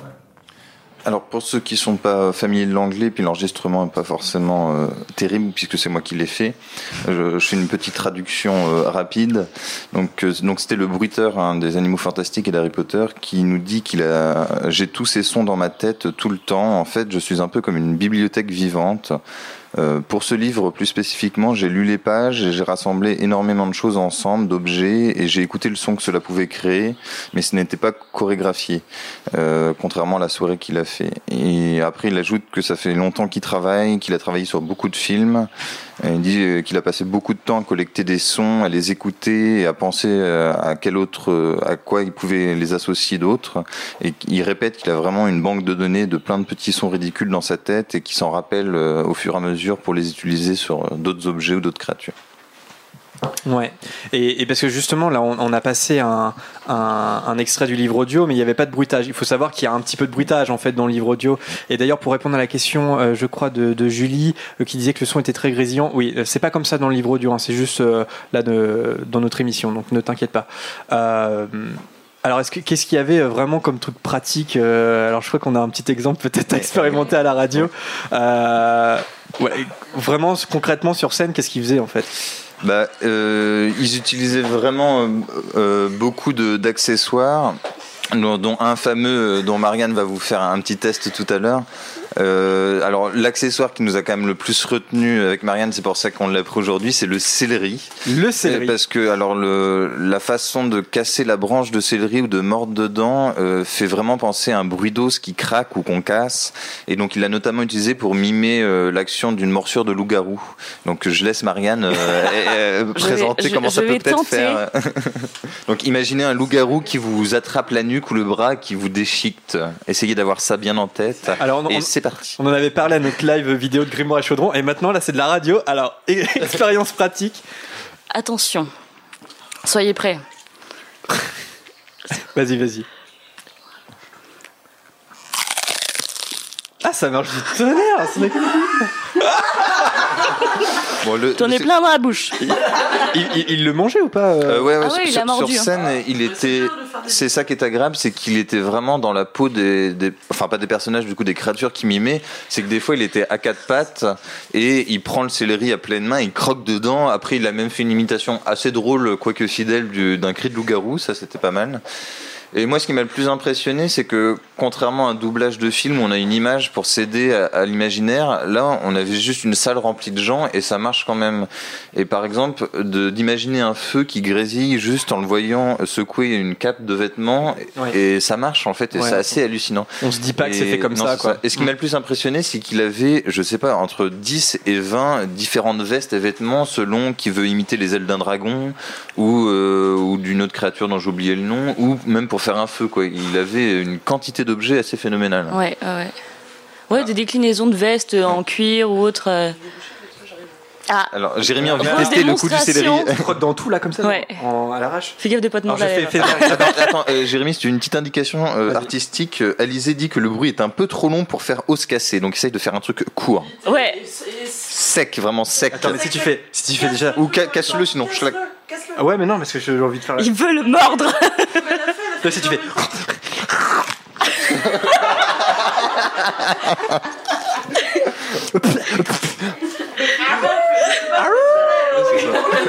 Mais oui, il le faisait vachement bien. Il, euh, vraiment, il prenait l'espace avec son corps pour faire le loup-garou. hein. Vraiment, il était dans le personnage. C'est pas bon le céleri cru en tout cas. hein. Non, non, c'est pas. c'est pas terrible, hein. En tout, cas, euh, le livre audio euh, est sorti. Il est disponible sur Audible. Je crois que la Gazette du Sorcier, si vous êtes dans le chat en direct, vient de mettre le, lien. Euh, donc vous pouvez vous le procurer. Et petit bonus. puisque comme on était présent à cette soirée, on a pu avoir deux, enfin voilà, deux, livres audio en fait, si vous voulez, c'est un code hein, qu'il suffit de, qu'il suffit de mettre sur le site et vous pouvez l'avoir gratuitement. Et on va vous faire gagner ces deux livres audio euh, dont un qu'on vous fait gagner à la fin de ce direct, en fin d'émission, à, à l'un de- des auditeurs en direct, et on fera gagner le deuxième euh, à vous tous qui nous écoutez en podcast euh, sur nos réseaux sociaux. Ça sera un petit peu plus tard, je pense. Donc restez connectés si ça vous intéresse d'avoir un livre audio gratuit. Ça sera en fin d'émission. Est-ce que vous voulez rajouter quelque chose, Marianne et Harold? Théo a une voix très agréable. Qu'on va réécouter tout à l'heure. Et si moi j'étais un petit peu comme un enfant à Noël parce que j'ai rencontré la Gazette du Sorcier et, et, et pour moi euh, ça fait 10, 15 ans que je suis sur ce site même si l'équipe a changé juste de, de voir en vrai du coup euh, Minel je crois que c'est son surnom et euh, Filet euh, Pantalémon. Pantalémon j'étais moi j'espère qu'ils ils ont pas vu trop d'admiration dans mes yeux et que j'ai pas paru bizarre mais je leur dis euh, Maintenant qu'ils sont plus en face de moi, j'étais très content de vous voir. Mes idoles, c'était Epio et Panta, je les ai enfin rencontrés. Exactement. J'ai pas osé demander d'autographe, mais j'étais pas loin, je crois. Autographe de partenaire. Voilà. Bah, ils sont là sur le chat. Oui, oui, ils sont là, ils sont pour là. Harold, s'il vous plaît. Faites un petit cœur, ouais. Euh, eh bien, merci. Et euh, Anthony, je sais pas si tu es d'accord, mais je retire moi ce que j'ai dit. Je trouve qu'ils sont excellents, en fait. Je, voilà. Oh, le faux. Oh là là. Tu veux parler de là ou de. Non, euh, ouais, bah de là, ouais, de là. Alors, il y en a une, une des personnes des deux était vraiment excellente. L'autre, euh, je dirais pas qui, mais il quitte l'émission en ce moment là, il va aux toilettes. N'exagérons pas, on vous croit pas là. Non, non, c'est fini. Bah, en tout cas, merci. Non, c'était euh, très bien, merci à vous. Merci, Merci les, beaucoup. merci les amis. Puis du coup, Marianne sait te casser un os en croquant du céleri, donc euh, fais gaffe à toi. Je vais m'entraîner. Allez. C'est pas terrible le céleri en plus. Donc, Non, je franchement, fan. et là, c'est- j'ai un goût dans la bouche, c'est c'est pas top. Je vais reprendre de la bière au beurre. Non, merci. Ça marche avec des Attends, carottes. mais- Tout le monde me propose un truc. Non, non, merci. Ouais, c'est de l'eau Oui. C'est pas du. Hein Non, non, c'est de... c'est pas de la vodka. On reste dans le bruitage. Merci Vanessa. Alors, on lance le thème euh, après, euh, je sais pas, une heure d'émission. Euh, nous allons donc parler de Jacob Kowalski dans Les Animaux Fantastiques. Euh, Bon, allez, table ronde, libre. Qu'est-ce que vous pensez de Jacob? Est-ce que c'est un personnage que vous aimez particulièrement? Est-ce que c'est votre préféré du Quatuor ou pas? Oui. C'est vrai? Oui. Pourquoi? Moi j'avais voté Queenie, je précise, donc on en parlera plus tard, merci. J'avais voté Jacob parce que bah on en avait déjà parlé, je crois, lors de l'émission, la première émission même, je crois, enfin la le first number Ouais. euh, sur les animaux fantastiques. C'est euh, quelqu'un qui est comme nous, c'est un hommage et il, il nous ouvre les portes du monde sorcier et on en, enfin nous on en sait un petit peu plus que lui du coup. Ah, Excuse-moi Vanessa, peu tu dis euh, il est comme nous, c'est un dire, il est comme toi, parce qu'autour de cette table il y a quelques sorciers. C'est un crack-molle qui dit ça. Je sais pas, je- simplement une Et un pouf souffle en plus. Euh, sinon, non, j'aime beaucoup ce personnage. Ah bah, ouais. il m'attaque, j'attaque. Hein. Non, j'aime beaucoup les poufs souffles, sauf Anthony. Et euh, du coup, je sais plus ce que je dis. Merci Anthony. si, il est, il est Mais comme... faut le virer de l'équipe. Bah effectivement, enfin, il est comme nous. Dans, dans- c'est quand même la première fois euh, qu'un moldu ou qu'un hommage euh, est au premier plan dans la saga Harry Potter. C'est ça, c'est ça. Et aussi, il a un côté euh, bonhomme. Enfin, moi, il me fait trop rire. L'acteur est génial. Puis il est touchant. Il a des, des, des valeurs euh, de cœur. Il- Enfin, je- moi, j'adore ce personnage. Et aussi, je pense que l'acteur, il, il fait beaucoup parce que Dan Fogler, il est, enfin voilà, il est génialissime et il il, fait tellement bien le personnage que j'arrive vraiment pas à dissocier l'acteur du personnage. Ouais. Et surtout que c'était un acteur qu'on ne connaissait pas forcément beaucoup, euh, qui n'a pas eu des grands rôles avant ça. C'est peut-être euh, une des forces aussi de ce, ce casting. Euh, alors Catherine Waterstone est un, est un peu connue, Eddie Redmayne on ne le présente pas, mais la, Alison Soudol et euh, Dan Fogler qui jouent Queenie et Jacob sont des acteurs qu'on n'a pas l'habitude de, voir dans des blockbusters. Euh, et donc euh, c'est ça aussi, ouais, ça participe beaucoup, je suis d'accord. Et puis c'est un film en fait, c'est- pas une adaptation de, de, bouquin. Donc Jacob c'est Dan Fogler. Et ça c'est particulièrement intéressant dans cette nouvelle saga. Les autres sur Jacob, je sais pas, idée comme ça, ce qui vous vient à l'esprit? Bah, je, reviens euh, vite fait sur ce que dit Vanessa. C'est vrai que c'est euh, c'est un fantasme mis à l'écran en fait. C'est euh, nous on aimerait bien être à la place de Jacob. Je pense que c'est quelque chose dont on a tous rêvé en tant que fan d'Harry Potter. C'est un jour de rencontrer un sorcier qui nous emmène avec lui dans son aventure et et c'est vrai que Jacob, en plus, qui est très attachant, qui est, qui est voilà, qui est, effectivement représente la bonhomie, est vraiment, est vraiment parfait pour ça, parce que c'est, en plus, il est pas spécialement athlétique, il est pas spécialement intelligent non plus. Enfin, c'est pas, il est vraiment, il est vraiment quelconque en fait, et ça le rend, ça le rend exceptionnel. Ouais, tout à fait. Harold? Bah ouais, je, bah, je suis. Harold, toi qui euh, est quelconque. Pareil. euh, euh, ce qui m'a ce qui m'a permis une identification facile au personnage. Et, la et c'est- putain, c'est c'est dur de démarrer après ça. Mais t'as vu? Mais, faut- mais Chour et lui sont micro. C'est pas du tout un poussou, c'est un serpentard ce mec. Euh, je précise, c'est Prune qui a imité ma voix, qui euh, c'était pas, c'est pas bien Prune. Serpentard. Je, je suis extrêmement confusé, mais. euh, euh, Vas-y, on t'écoute, t'écoute. Ah, Euh, exceptionnel? j'ai- J'aime beaucoup, je pense, genre, je crois que je l'ai vu passer aussi dans le chat, on en avait déjà parlé, la scène où Jacob défonce la porte à coups de pied après qu'un halo marche pas, parce que forcément les tout le long des livres Harry Potter ou des films de la saga, il y a plein de moments où, où tu ramènes ça à te dire, oh, en moldu, comment j'aurais résolu cette situation, que ce soit en flinguant Voldemort avec un sniper à 2 km, ou, ou, des, ou des choses comme ça, et du coup, de là, de voir qu'une solution euh, à un problème magique se résout juste par un coup de pied dans une porte, rien que ça, ça résume déjà tout le personnage, et je trouve ça vraiment génial, c'est des petites idées comme ça, et, et, et, et du coup, elle devient magique, en effet. C'est ça toute la beauté de Jacob. Ouais, Marianne. Oui, alors oui, je suis d'accord. Moi, je- j'aime j'aime beaucoup aussi. Par contre, alors pourtant, j'aime beaucoup l'acteur d'ailleurs qui est né le, le même jour que moi. C'est un signe. Mais euh, C'est pas une question quiz de Bertie Crochet. le 20 octobre. Mais alors, par contre, j'ai un petit peu de mal, moi. C'est euh, qu'il est censé avoir 26 ans, en fait. euh. non. Ouais, bah, il est censé Ah bah avoir si, 26 si, oui, ans. oui, si, si. Et du coup, j'ai un peu de mal avec l'acteur qui a le Il est né en presque- 1900 et ça se passe en. pardon. Ah ouais, non, oui, oui. t'as raison. 1926, c'est ça, ouais. ouais, 26. Et J'ai un peu, j'ai un peu de mal à- avec ça. Ouais, ouais, ouais. Ça passe pas. Enfin, si je puis me permettre, puisque il y a quelqu'un à notre droite euh, qui ne fait pas l'âge qu'il a non plus, hein, donc. euh, c'est vrai. non, mais c'est vrai. non, mais Non, non, mais. euh, C'est un compliment, mais Oh la vache Non, non, mais là, on va un peu chercher quand même. hein. Non, mais merci. Non, après, après, il faut se dire aussi qu'il fait peut-être plus vieux tout simplement parce qu'il a fait la guerre aussi. Donc il a un peu morflé. J'ai Euh, pas fait la guerre. hein. Il est sûr. Pourtant, tu as l'âge de- d'avoir fait la guerre. Coupe son micro, Jérémy. guerre du coupe son Vietnam. micro. Non, c'est- vrai. Non, mais c'est vrai. Je m'étais jamais rendu compte que Jacob avait 26 ans dans l'histoire. C'est. Ouais.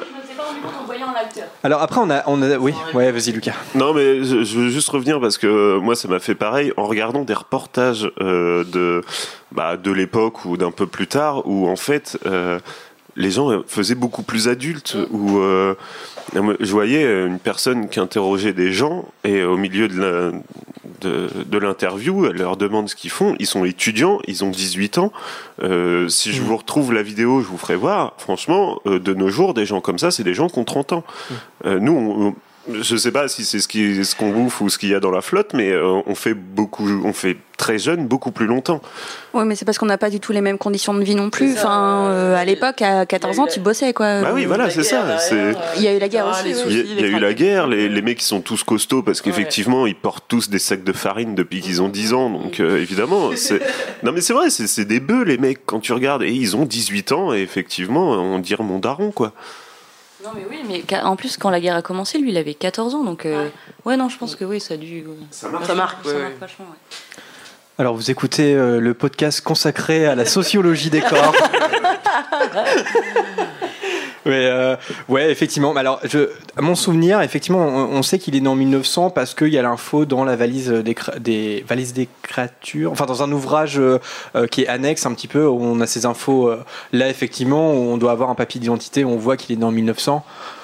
Après, euh, c'est vrai que moi j'ai du mal quand même. J'en- J'entends ce que vous dites, mais j'ai du mal à concevoir qu'il avait 26 ans quand Oui, même. Voilà, c'est un, un truc.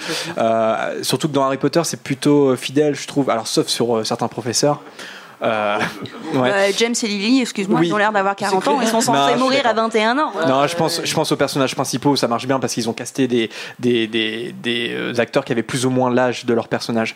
Là, euh, clairement, non, c'est pété là quand même, 26 ans, je trouve, mais bon, peu Ça importe. m'a fait tiquer un peu aussi. Est-ce que vous savez quel âge il a l'acteur? 41, il me semble. Enfin, il est né en 60. Attends. Oula. Euh, il, en- il a une quarantaine d'années, ça c'est sûr. Ah ouais, mais moi je le. Tu, toi, tu le vois plus jeune Ah ouais, enfin moi je lui donnais pas plus de 30 ans. De Alors moi toute je lui façon. donne euh, 35-40. Ah ouais, bah, Ah, moi ça ça m'a pas choqué euh, plus que ça. C'est bah, c'est Marianne qui m'a appris que. Bah, moi ça m'a choqué quand j'ai su l'âge Ouais, avait. 41. Après, Ouais, ouais, 41. Ouais, bah moi je- 76. enfin, ça m'a pas. Bon. Hmm. L'info m'a bon. pas étonné tant que ça, quoi. Alors, en tout cas, pour continuer, on va avoir la, la réponse euh, dans, dans pas longtemps. So- Ouais, tu l'as, Marianne? Son âge, tu l'as? Oui, oui, 41 ans. Il Ah pardon, tu l'avais dit. 1976, Pardon, ouais. ouais. Euh, effectivement, pour continuer sur sa biographie, euh, on le sait, il, il en parle à son banquier. Il a fait, il a, il a été en Europe euh, à la guerre. Alors, je crois qu'il a été en France. En tout cas, c'est l'information qu'il y a Oui. sur le Wikipédia. Ouais, ouais. Ok, donc euh, entre 14 et 18, hein, la Première Guerre mondiale, en tant que militaire, et il, il va rentrer, Plus tard. Il va rentrer reste, plus tard, six ans après la fin de, donc six ans après de 1918, après la fin de la guerre. On sait pas trop ce qu'il a fait d'ailleurs, c'est-à-dire qu'on peut spéculer un petit peu. Qu'est-ce qu'il a fait Il a appris la pâtisserie? La pâtisserie? Ah ouais, ah bah Moi oui. j'ai pensé à ça direct. Bah ouais, ouais. Parce que les Français sont quand même connus pour faire, euh, toi, la bonne bouffe. hein. Donc, euh, toi. Ouais, puis bon, Après, La- pourquoi cet accent la cleaner pâtisserie est bonne, les femmes sont belles, donc je pense qu'il a pris son Oui, temps. et bah, il euh, était jeune. euh. Alors après, ouais, sur la pâtisserie peut-être, mais il parle quand même. Enfin, j'ai l'impression que c'est quand même très euh, traditionnel euh, polonais ce qu'il présente. Ouais. C'est-à-dire que la, la- la pâtisserie qu'il présente au banquier, c'est, euh, j'ai plus le nom, je l'ai un petit peu plus loin dans mon fil conducteur, euh, mais c'est euh, c'est une recette de sa Oui, grand-mère Qui, qui- qui était polonaise. Mais il- peut apprendre des techniques, un savoir-faire Oui, en ça, France ça, et puis renouer avec des origines euh, voilà. qu'il avait. Oui, ça colle, Et boulangerie. France. Et puis ce qui est intéressant avec cette biographie, c'est que euh, ça peut paraître logique de pourquoi la- l'action du deuxième se passera particulièrement en France. C'est-à-dire, ah, euh, si Norbert il connaît pas très bien la France, il a quelqu'un avec qui il a déjà eu des aventures, qui connaît bien le pays. Donc ça, c'est une petite accroche qui est sympa aussi, je trouve. Ouais. Je. Euh, Non, c'est pas un spoil que ça se passe en France. Je considère pas ça comme un spoil. Vous parliez du fait qu'il qu'il est là en tant que, que, non-mage et qu'il rentre dans l'univers magique. Euh, moi, j'ai été très très étonnée de, la simplicité avec le- laquelle euh, il, rentrait là, justement, dans, dans tout cet univers euh, qui est aussi confusant.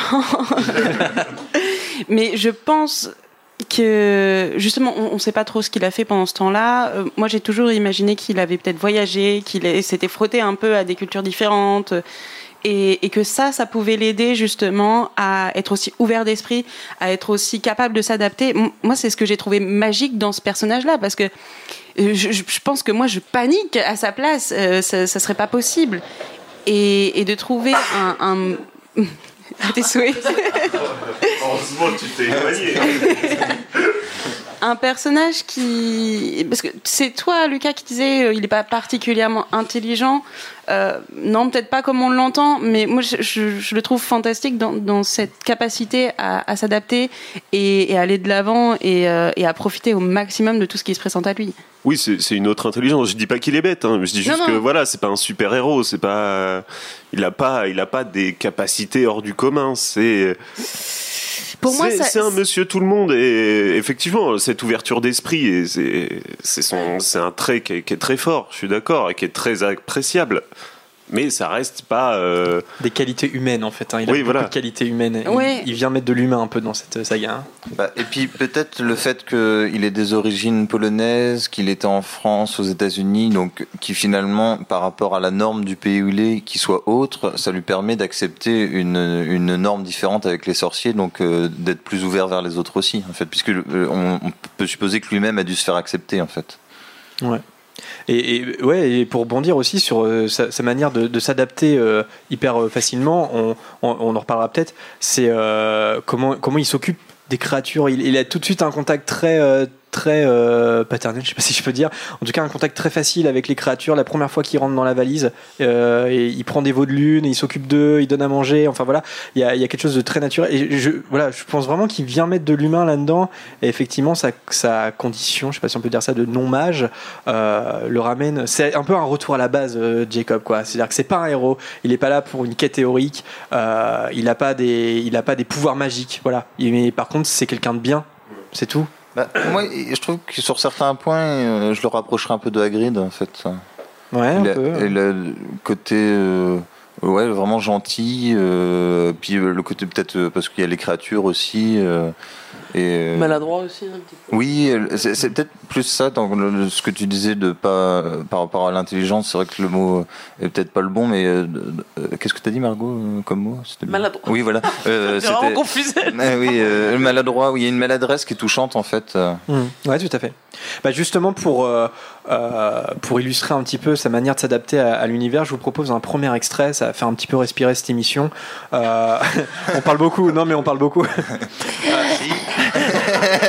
J'espère que vous vous ennuyez pas trop parce que Jérémy se fait chier depuis le début. Donc j'espère que dans le chat ça va. hein. Pas du tout, c'est pas ce que je dis. Euh, On sent que c'est la fin de l'année, on est quand même vachement dissipé. Allez, je vous propose euh, l'extrait de la rencontre avec Norbert à la banque. Alors, il faut savoir que j'ai juste coupé euh, les passages avec le nifleur parce que c'est un montage. euh, si, c'est un, montage euh, alterné avec ce qui se passe avec le nifleur, mais c'est purement burlesque, donc il n'y a pas de dialogue. Donc, je me suis concentré euh, sur Jacob. On, on écoute ça tout de suite et on revient juste après. Donc, la rencontre avec Norbert à la banque. Bonjour. Vous venez pourquoi La même chose que vous. Un crédit pour ouvrir une boulangerie? Oui. Oh ben ça alors. Eh bien, que le meilleur gagne alors. Excusez-moi. Eh, eh, monsieur Eh, monsieur Eh, mon gars Monsieur Kowalski, Monsieur Bingley va vous recevoir.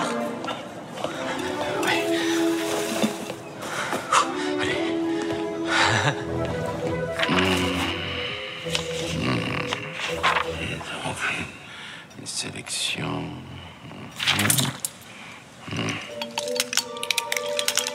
Vous travaillez actuellement dans une usine de conserve. C'est ce que j'ai trouvé de mieux. Je, je ne suis revenu qu'en euh, 1924. Revenu Euh, D'Europe, monsieur. Euh, oui. Là-bas, je faisais partie du corps expéditionnaire. Voilà. Monsieur Kowalski, il faut goûter les ponchki. D'accord? C'est la recette de ma grand-mère. C'est le zeste d'orange qui... Monsieur Kowalski, que proposez-vous d'offrir à la banque au juste comme garantie? Garantie Garantie. Maintenant, il existe des machines capables de produire des centaines de beignets à l'heure. Je sais, je sais, mais ça n'a rien à voir avec ce que je fais. La banque doit se prémunir, monsieur Kowalski. Bonne journée.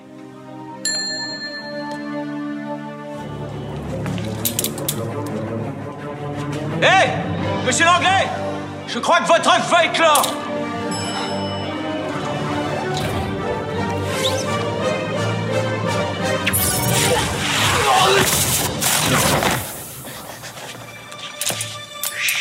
Qu'est-ce qu'est-ce qui s'est passé?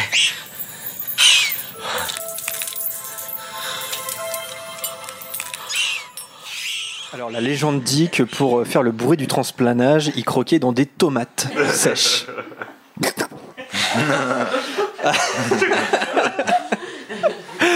Euh, donc voilà, la rencontre euh, avec euh, Norbert. Euh, je sais pas ce que je vous propose, c'est peut-être de, faire un peu le fil du film de ce qui se passe avec Jacob chronologiquement dans le film. Donc là, il a l'œuf d'Okami qui vient d'éclore dans, sa poche.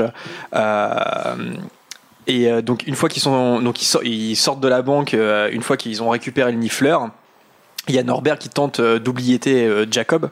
Et, euh, et là, c'est là qu'il lui donne un gros coup de valise dans la, dans la tête. Et on a peut-être encore l'exemple, encore une fois, d'un moldu qui serait un peu. Enfin, qui serait plus puissant qu'un sorcier parce que le temps que le sorcier il, il prenne sa baguette dans sa poche, lui il a déjà il a, il a déjà frappé et pris la fuite quoi. Et, euh, et moi c'est la question que j'ai envie de vous poser est-ce qu'un moldu ça peut être plus fort qu'un sorcier? Est-ce que est-ce que les sorciers ils se prennent pas un peu de haut en disant qu'ils sont supérieurs? Coup de calache. Oui. faut, faut, faut dire que Norbert est, particulièrement dans la lune et, et absolument euh, euh, pacifique. Enfin oui, pacifique, on peut le dire. Il n'est pas du tout agressif. Et, et puis oui, il, est, il, est sans, il a sans arrêt la tête ailleurs. Donc euh, bah, c'est sûr que si tu regardes autre part, euh, tu prends un coup de poing, tu prends un coup de poing. Oui, ça, c'est vrai. c'est vrai. Mais tu, parlais par exemple de. euh, Tu vas taper dans une porte avec le pied. Quand t'es sorcier, tu vas, tu vas avec ta baguette, tu vas peut-être euh, essayer de trouver le sort, euh, et puis tu vas, il y, a des- il y a des choses un peu simples, un peu basiques encore une fois, simple, basique. Que, que- Ah oui, je pense que je pense que des fois, euh, euh, si une porte est projet est pro Putain, je n'arrive pas aujourd'hui, c'est la vache. Protégé. J'ai- attrapé une, une, une jérémiette aujourd'hui, excusez-moi. Euh, oui, donc si une porte est protégée magicalement par un sort, un bon pied de biche ferait l'affaire, alors qu'un Halo Mora peut peut-être nous laisser bredouille. l'intérêt d'avoir d'être né moldu et puis enfin oui. euh, Ouais. une, fa- une famille de moldus Ouais. puis après devenu sorcier, c'est que Ah oui, tu as je suis deux niveaux d'appréhension. Je, de- je- je- je suis d'accord, si on mixe le savoir-faire moldu et le savoir-faire sorcier, pour moi on est beaucoup plus puissant. ouais. Oui, c'est vrai, c'est, on, on a dit tout à l'heure en répondant à la question d'Elysée que tu étais, défavorisé euh, quand tu venais d'un milieu euh, de moldu. Et en même temps, c'est vrai que non, il y a aussi des avantages en fait. Ouais. Et, euh, je pense que Jacob en est un exemple, notamment. Oui, puis Léa dit dans le chat un truc intéressant aussi. Tu colles un flingue sur la tête d'un sorcier, il va pas forcément voir le danger potentiel. Ouah, si quand même. Enfin, si Bah, tu- bah, pas forcément. Ouais, ils savent pas- ils à quoi sert un sont- canard Ils sont tellement en égocentriques les donc- sorciers qui s'intéressent. Enfin, à part quelques-uns, ils s'intéressent absolument pas à ce que font les moldus. Donc. euh. Ouais, Lucas. Parce que justement, dans euh, Prisonnier d'Azkaban, euh, quand, euh, quand ils lisent un article, je sais plus, sur l'évasion de Sirius Black, ils disent qu'ils ont prévenu euh, les Moldus qu'il était armé et dangereux et qu'il était armé d'un pistolet et ils sont obligés de mettre en entre parenthèses une sorte de baguette magique dont les Moldus se servent pour s'entretuer. Donc ça veut dire que la plupart des sorciers ne savent pas ce qu'est un pistolet. En fait, c'est ça, c'est qu'elle présente les sorciers euh, vraiment comme des comme des buses niveau euh, connaissance des moldus, quoi. Et, euh, À quoi sert un canard en plastique? Ouais, alors ça c'est peut-être presque philosophique, mais tu vois, euh, ça devrait être un enseignement obligatoire l'étude des moldus à Poudlard. C'est-à-dire que, je veux dire, quand tu sais, tu sais, ils savent même pas s'habiller comme des moldus. Il suffit de regarder quoi. C'est quand même, c'est des, bus quoi. C'est pas possible. Ouais, c'est pas comme s'il y avait de la pub partout dans les rues. et que, Oui, non, mais oui. Ça, ça m'a toujours interpellé. C'est vrai dans, dans l'univers. C'est vrai que le chat redit ne savent même pas dire le mot téléphone. Arthur Weasley Ouais. appelle ça un féléton. donc il pourrait faire de la radio avec nous finalement. Alors, pour continuer un petit peu sur, euh, sur la, le récit euh, du film, il y a un aspect intéressant, puisque je ne sais pas si vous le saviez, mais euh, après la banque, une fois que Jacob prend la fuite, il y a en réalité une scène coupée qui n'est pas présente dans le film et qui est présente dans, le, dans les bonus euh, bah, du, du Blu-ray, du DVD. Euh, Est-ce que euh, vous connaissez cette scène ou pas? Non. J'ai vu Vanessa hocher de la tête.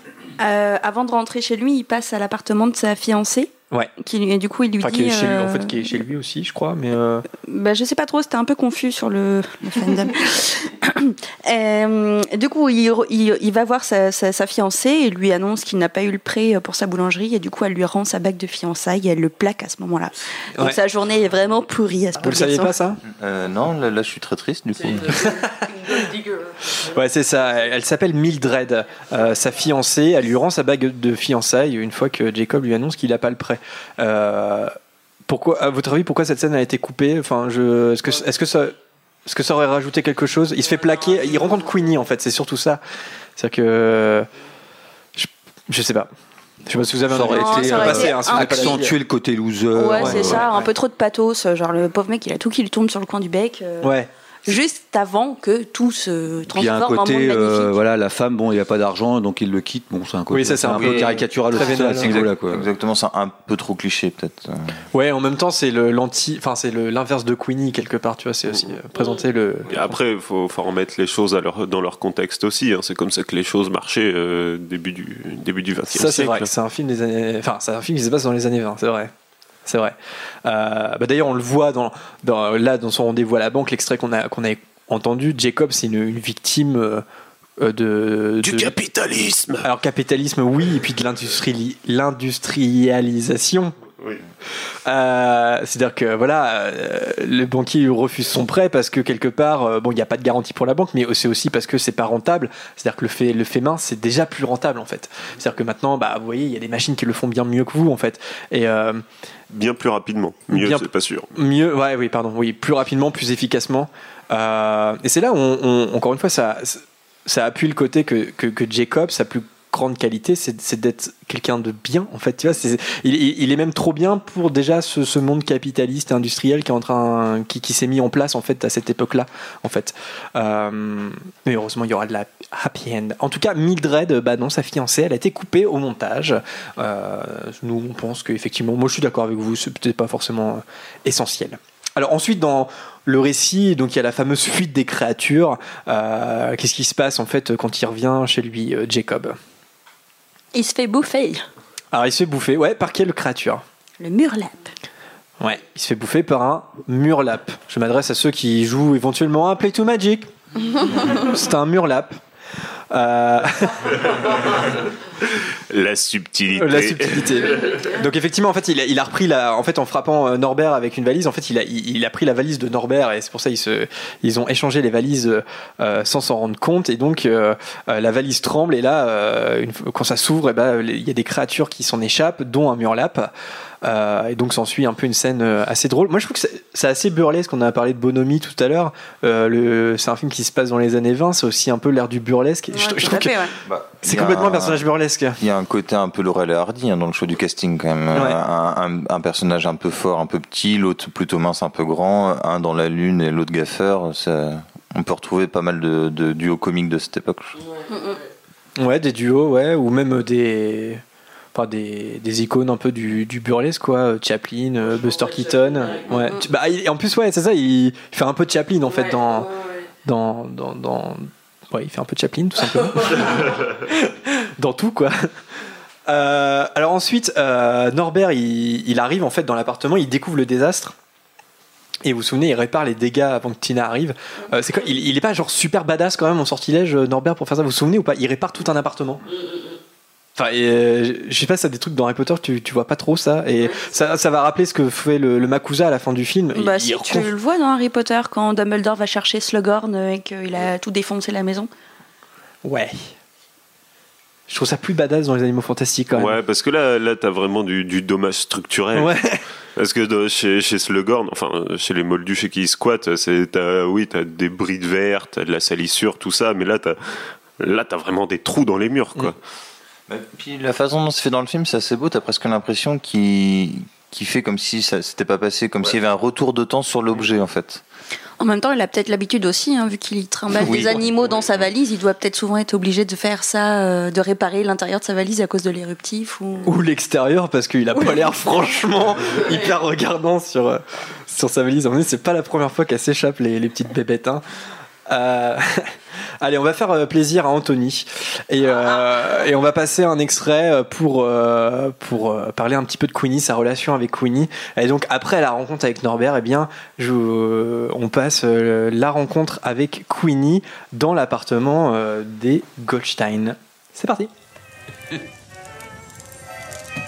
Tina, tu as amené des hommes. Messieurs, voici ma sœur. Tu peux t'habiller, Queenie Oui. I rave a bit is true. I'm wild about you. I'm lost without you. You give my life its flavor. Alors Qui est-ce? Monsieur Dragono. Il a commis une grave infraction au Code national du secret magique. C'est un criminel. Et voici Monsieur Kowalski, c'est un hommage. Un hommage? Qu'est-ce que tu traficotes? Il est souffrant. C'est une longue histoire. Monsieur Norbert Dragono a perdu quelque chose, je vais l'aider à le retrouver. Oh Il faut vous asseoir, mon chou. Il n'a rien mangé de la journée. Et. Ah, c'est dur. Il n'a pas eu le prêt qu'il voulait pour sa boulangerie. Vous êtes boulanger Euh, J'adore cuisiner. vous êtes une légilimince. Mm, oui, mais j'ai toujours du mal avec vous, les Britanniques. Vos expressions. Vous, euh, vous, vous, vous li- vous lisez dans les pensées? Ah, rassurez-vous, trésor. La plupart des hommes pensent comme vous la première fois qu'ils me voient. Maintenant, il faut vous nourrir.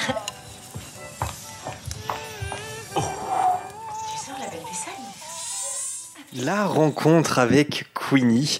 Euh, Qu'est-ce que vous, vous- vous pensez de cette petite euh, histoire d'amour qui, qui se construit entre Jacob et Queenie euh, dans Les Animaux Fantastiques? Alors déjà, pour une fois qu'on en parlait un petit peu, mais qu'une belle femme tombe pas forcément amoureuse du premier jeune beau gosse, comme on voit dans tous les films américains, les séries absolument immondes. Enfin bon, ça se Ah, voilà. T'as mangé quoi ce matin, Anthony? Ou ce midi d'ailleurs, c'est peut-être récent en fait. Non, j'ai pris un petit déjeuner absolument exceptionnel. Euh, non, mais c'est vrai. Là, voilà, c'est euh, on- euh, l'idée aurait voulu que euh, la jolie femme tombe amoureuse plutôt de Newt Scatman, enfin de Norbert. Norbert. Et euh, voilà. Norbert. Mais là, voilà, c'est euh, c'est c'est touchant, c'est voilà, c'est. euh, Enfin bon, voilà. Je trouve que c'est plutôt sympa. Les autres, ouais, sur euh, Jacob Queenie. Bah, moi j'ai bien sur aimé. Queenie, tout simplement. Ouais, c'est ce que je pensais parler de Queenie. J'ai bien aimé le, le- Moi, ça m'a fait un peu penser au personnage de Tonks, de voir un personnage qui a un petit pouvoir euh, surnaturel euh, supplémentaire, on va dire. Qui dé- bon, on en avait déjà parlé dans une autre émission, qui dépasse un peu les Gillimancy et, et qui doit pas être facile à gérer finalement, parce que de savoir ce que tout le monde pense de toi, ça doit être un peu pesant quand même. Mais du coup, j'aimais bien, je trouvais ça un peu touchant. Et puis, puis, puis on voit que elle, même Queenie, est directement un peu charmée de, bah, de voir un moldu comme une sorte de curiosité, quand même. Un peu, il y a un peu, un peu, d'- il y a un peu d'exotisme. Sans l'aspect physique, beau gosse, tout ça, moi je pense que c'est surtout ça qui joue. Hein. Ça aurait pu être un autre. Non, mais en euh, plus, vu qu'elle est légilienne, justement, là, elle voit que quand on dit que c'est un- il est vraiment gentil, tout ça, elle sent euh, la- ce qu'il pense d'elle, c'est quelque chose de limite un amour pur où il, tou- il est touché. Ouais, je sais pas manière- si c'est un amour pur, la première pensée. Non, mais je pense que si, enfin, je vais pas dire les paroles, mais s'il avait pensé quelque chose de, voilà, de salace ou un truc comme ça, peut-être pas que, voilà. euh, bah, elle le dit, non, à un moment, elle Si, dit. si, euh, si, si, bah, elle elle l'a dit. Euh, ouais, mais- Ouais, mais j'ai pas. Elle le dit, mais euh, enfin, je pense pas qu'il ait pensé des choses ultra vulgaires. On Oui, va voilà, dire, voilà, ça. je pense que je pense qu'à mon avis, il, a- il avait quand même, il pensait un petit peu à ça quand même, mais à mon avis, il y pensait d'une façon assez pure et touchante euh, plutôt que juste. euh, Et après, faut pas oublier qu'il est un peu perché à cause du venin de Murlap aussi. hein. Oui, il est un peu drogué, ouais, effectivement. Comme beaucoup autour de cette table. Puis quand- Mais ça n'arrête pas aujourd'hui. c'est- Et puis dans, dans, dans cette scène, ça s'arrange pas quand il mange le, le strudel, euh, où tout le monde est, voilà, digère le strudel. Euh, moi, j'ai, je sais pas, je m'interroge un peu sur ce qui se passe après. Vous vous souvenez, donc euh, il y a Norbert qui, qui, euh, qui, comment dire, qui demande à Jacob de le rejoindre dans la valise. C'est là où on va découvrir euh, du coup cette. Rejoins-moi dans ma valise, c'est original. quoi. Ouais, rejoins-moi dans ma valise. C'est vraiment ça, c'est. Et euh, donc euh, Jacob va, va, va, découvrir un peu l'univers de, de Norbert, toutes ses créatures, etc. Et comme je disais tout à l'heure, Il va découvrir un peu, il va découvrir beaucoup, je pense. oui, mais il, il va, il, il va se, il va se montrer émerveillé, mais aussi euh, quelque part, il, s'adapte très vite. Il est, tu sens qu'il est intéressé par ses créatures. Enfin, il, est émerveillé tout simplement, quoi. Euh, mais tu le sens pas forcément mal à l'aise. En fait, il est, il pense qu'il rêve aussi. Mais euh, enfin non, il pense pas qu'il rêve. Justement, il dit non, je pense que c'est réel parce que je, je pourrais pas imaginer tout ça. C'est pas possible. Je suis pas, je suis pas assez intelligent justement. Moi, je, me demande quand, quand on voit Jacob qui est si à l'aise dans, dans cet univers sorcier qui pourtant lui est complètement étranger, pourquoi pourquoi les moldus et les sorciers peuvent pas cohabiter? Est-ce qu'il n'est pas la preuve qu'une cohabitation peut être, peut être possible?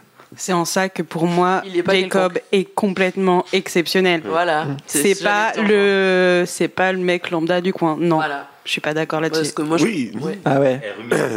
Non, non, mais je suis d'accord avec Prune et je savais qu'elle voulait en venir. euh, et je suis d'accord avec toi. ouais. Pardon. Ouais. Par rapport- du point de vue sorcier, je pense que ils sont un peu quand même. euh, euh, comment dire Ils ont du mal à être dans le progrès et je pense qu'ils n'ont pas dirigé- digéré le Moyen Âge, euh, même si ça fait 500 ans. Et, et le côté chasse aux sorcières euh, qui va revenir après avec le communisme, les pauvres.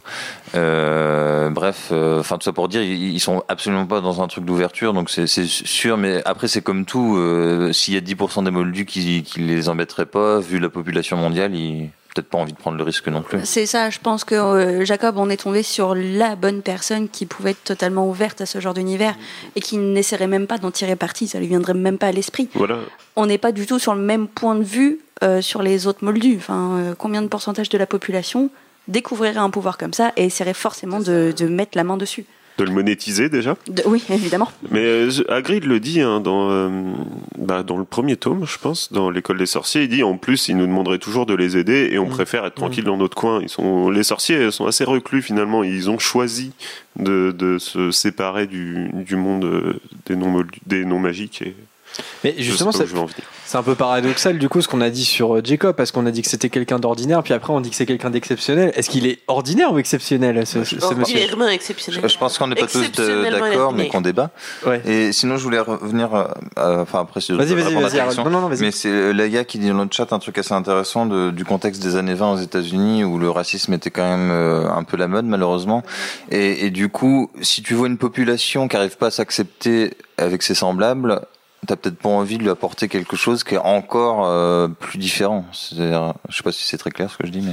Bah, en fait, t'as- non, t'as- parce que Jérémy a l'air de perdu. Si si, t'as bah, t'as l'exemple de, de Marie-Lou Belbos qui est du coup qui est l'extrême en fait, euh, euh, voilà, qui qui va refuser l'étranger. L'étranger là, c'est les c'est la magie, les, les sorciers. Mais j'arrive pas forcément à, à voir Jacob comme l'autre extrême en fait. Tu vois, comme un extrême de d'accueil et, et de tolérance. Je, je sais pas. Bah, peut-être qu'il est, comme diraient Luna et Léa, extraordinairement normal. Ouais. C'est ce qu'on dit. Mais est-ce qu'il représente la majorité des moldus ou pas C'est ça. tu vois. Ah bah non, non, justement, c'est ce qu'on dit Non, non, justement, début, parce qu'il il, il a cette, il a cette gentillesse et ce, et ce désintérêt, Donc ce on est tous d'accord. désintérêt total qui est. On est on est tous d'accord en fait. Il a aussi, un- moi je trouve, un côté euh, vachement enfantin, vachement enfantin, pas terre à terre, qui, euh, qui pour moi est euh, pas, enfin, je sais pas pour toi, oh, je sais plus ce que je veux dire. voilà. Il y a- Ouais, enfin, ils, sont, du ils débat, sont bien trouvés aussi parce que justement les deux hein, ont le, co- ce côté-là enfantin, lunaire. euh, Ouais. Et euh, c'est pas un hasard non plus. S'il était tombé sur Rogue avec sa valise, euh, je pense pas que le valise Rogue lui aurait fait Viens par ici, mon coco, je vais te faire mais mes potions. Ok, bon bah je vous propose une petite pause musicale. On va euh, s'aérer un petit peu euh, avant de L'émission commence quand même à être un peu longue et, Bon, et énervante, hein, comme il le répète pour la deuxième fois. En même temps, Anthony arrête pas de dire n'importe quoi, alors forcément. Non, mais là, on a atteint un très haut niveau et il y en a certaines qui affichent pas, et tout. Certains. Il est juste en face de moi en plus, Anthony, ça, ça me perturbe aujourd'hui. Non, Ah. entre, entre nous, il y a Prune. Ou. Pruny comme Queenie. Allez, on passe euh, à cette petite pause musicale. Je vous propose une, une mélodie qui s'appelle End of an Era, euh, la fin d'une ère, par Oliver Boyd and the Remembros en 2011. C'est un groupe euh, qui a été créé par Christian Calderira en 2006, qui est un fan canadien. Une petite, voilà, une petite chanson acoustique qui devrait vous plaire. On va s'aérer, on va réfléchir un petit peu à Jacob et puis on va finir de parler de lui juste après. C'est parti.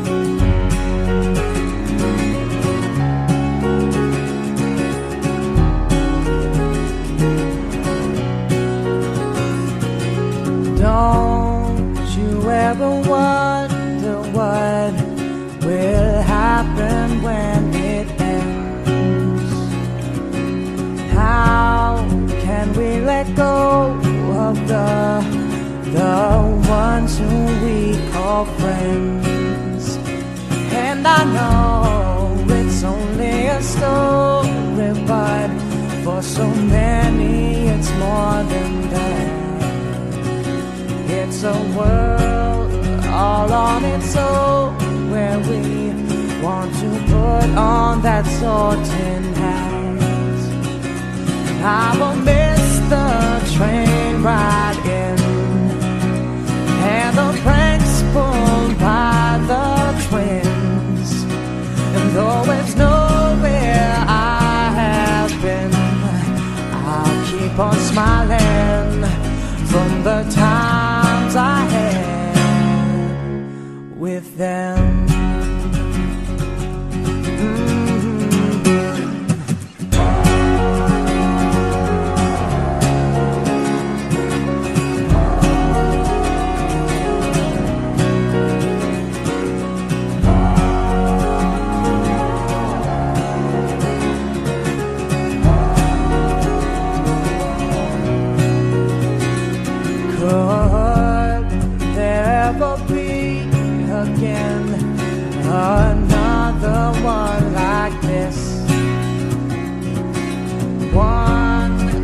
Brought us together and started its own music movement.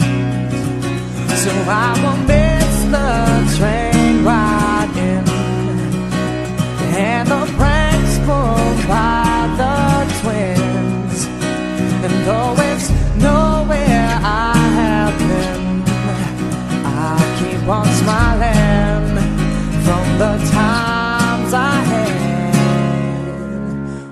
them.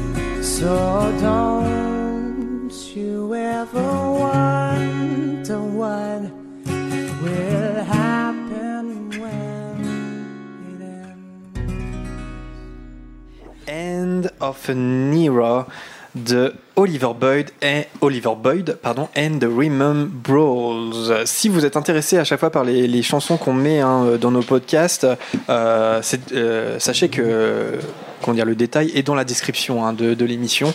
En tout cas, ça l'est sur SoundCloud et sur iTunes. Donc n'hésitez pas à aller un jeter un petit coup d'œil à la description. Euh, bon, on continue un petit peu sur euh, ce qui se passe après, euh, après l'appartement chez des Goldstein. Donc Norbert et Jacob, ils vont se rendre à Central Park, mais en chemin, ils vont retrouver le nifleur. Alors qu'est- qu'est-ce qui se passe en fait dans cette petite scène? Est-ce que vous vous souvenez? Où est-ce qu'il re- retrouve le nifleur Dans une bijouterie. Dans une bijouterie, ouais. Et du coup, il y a une, une fausse scène de cambriolage euh, qui se met en place. Enfin, pour récupérer le nifleur, disons que pour les moldus, ça paraît euh, être euh, une scène de cambriolage. Ouais, exactement. Ils sont même arrêtés en fait avec tous les bijoux sur eux et tout.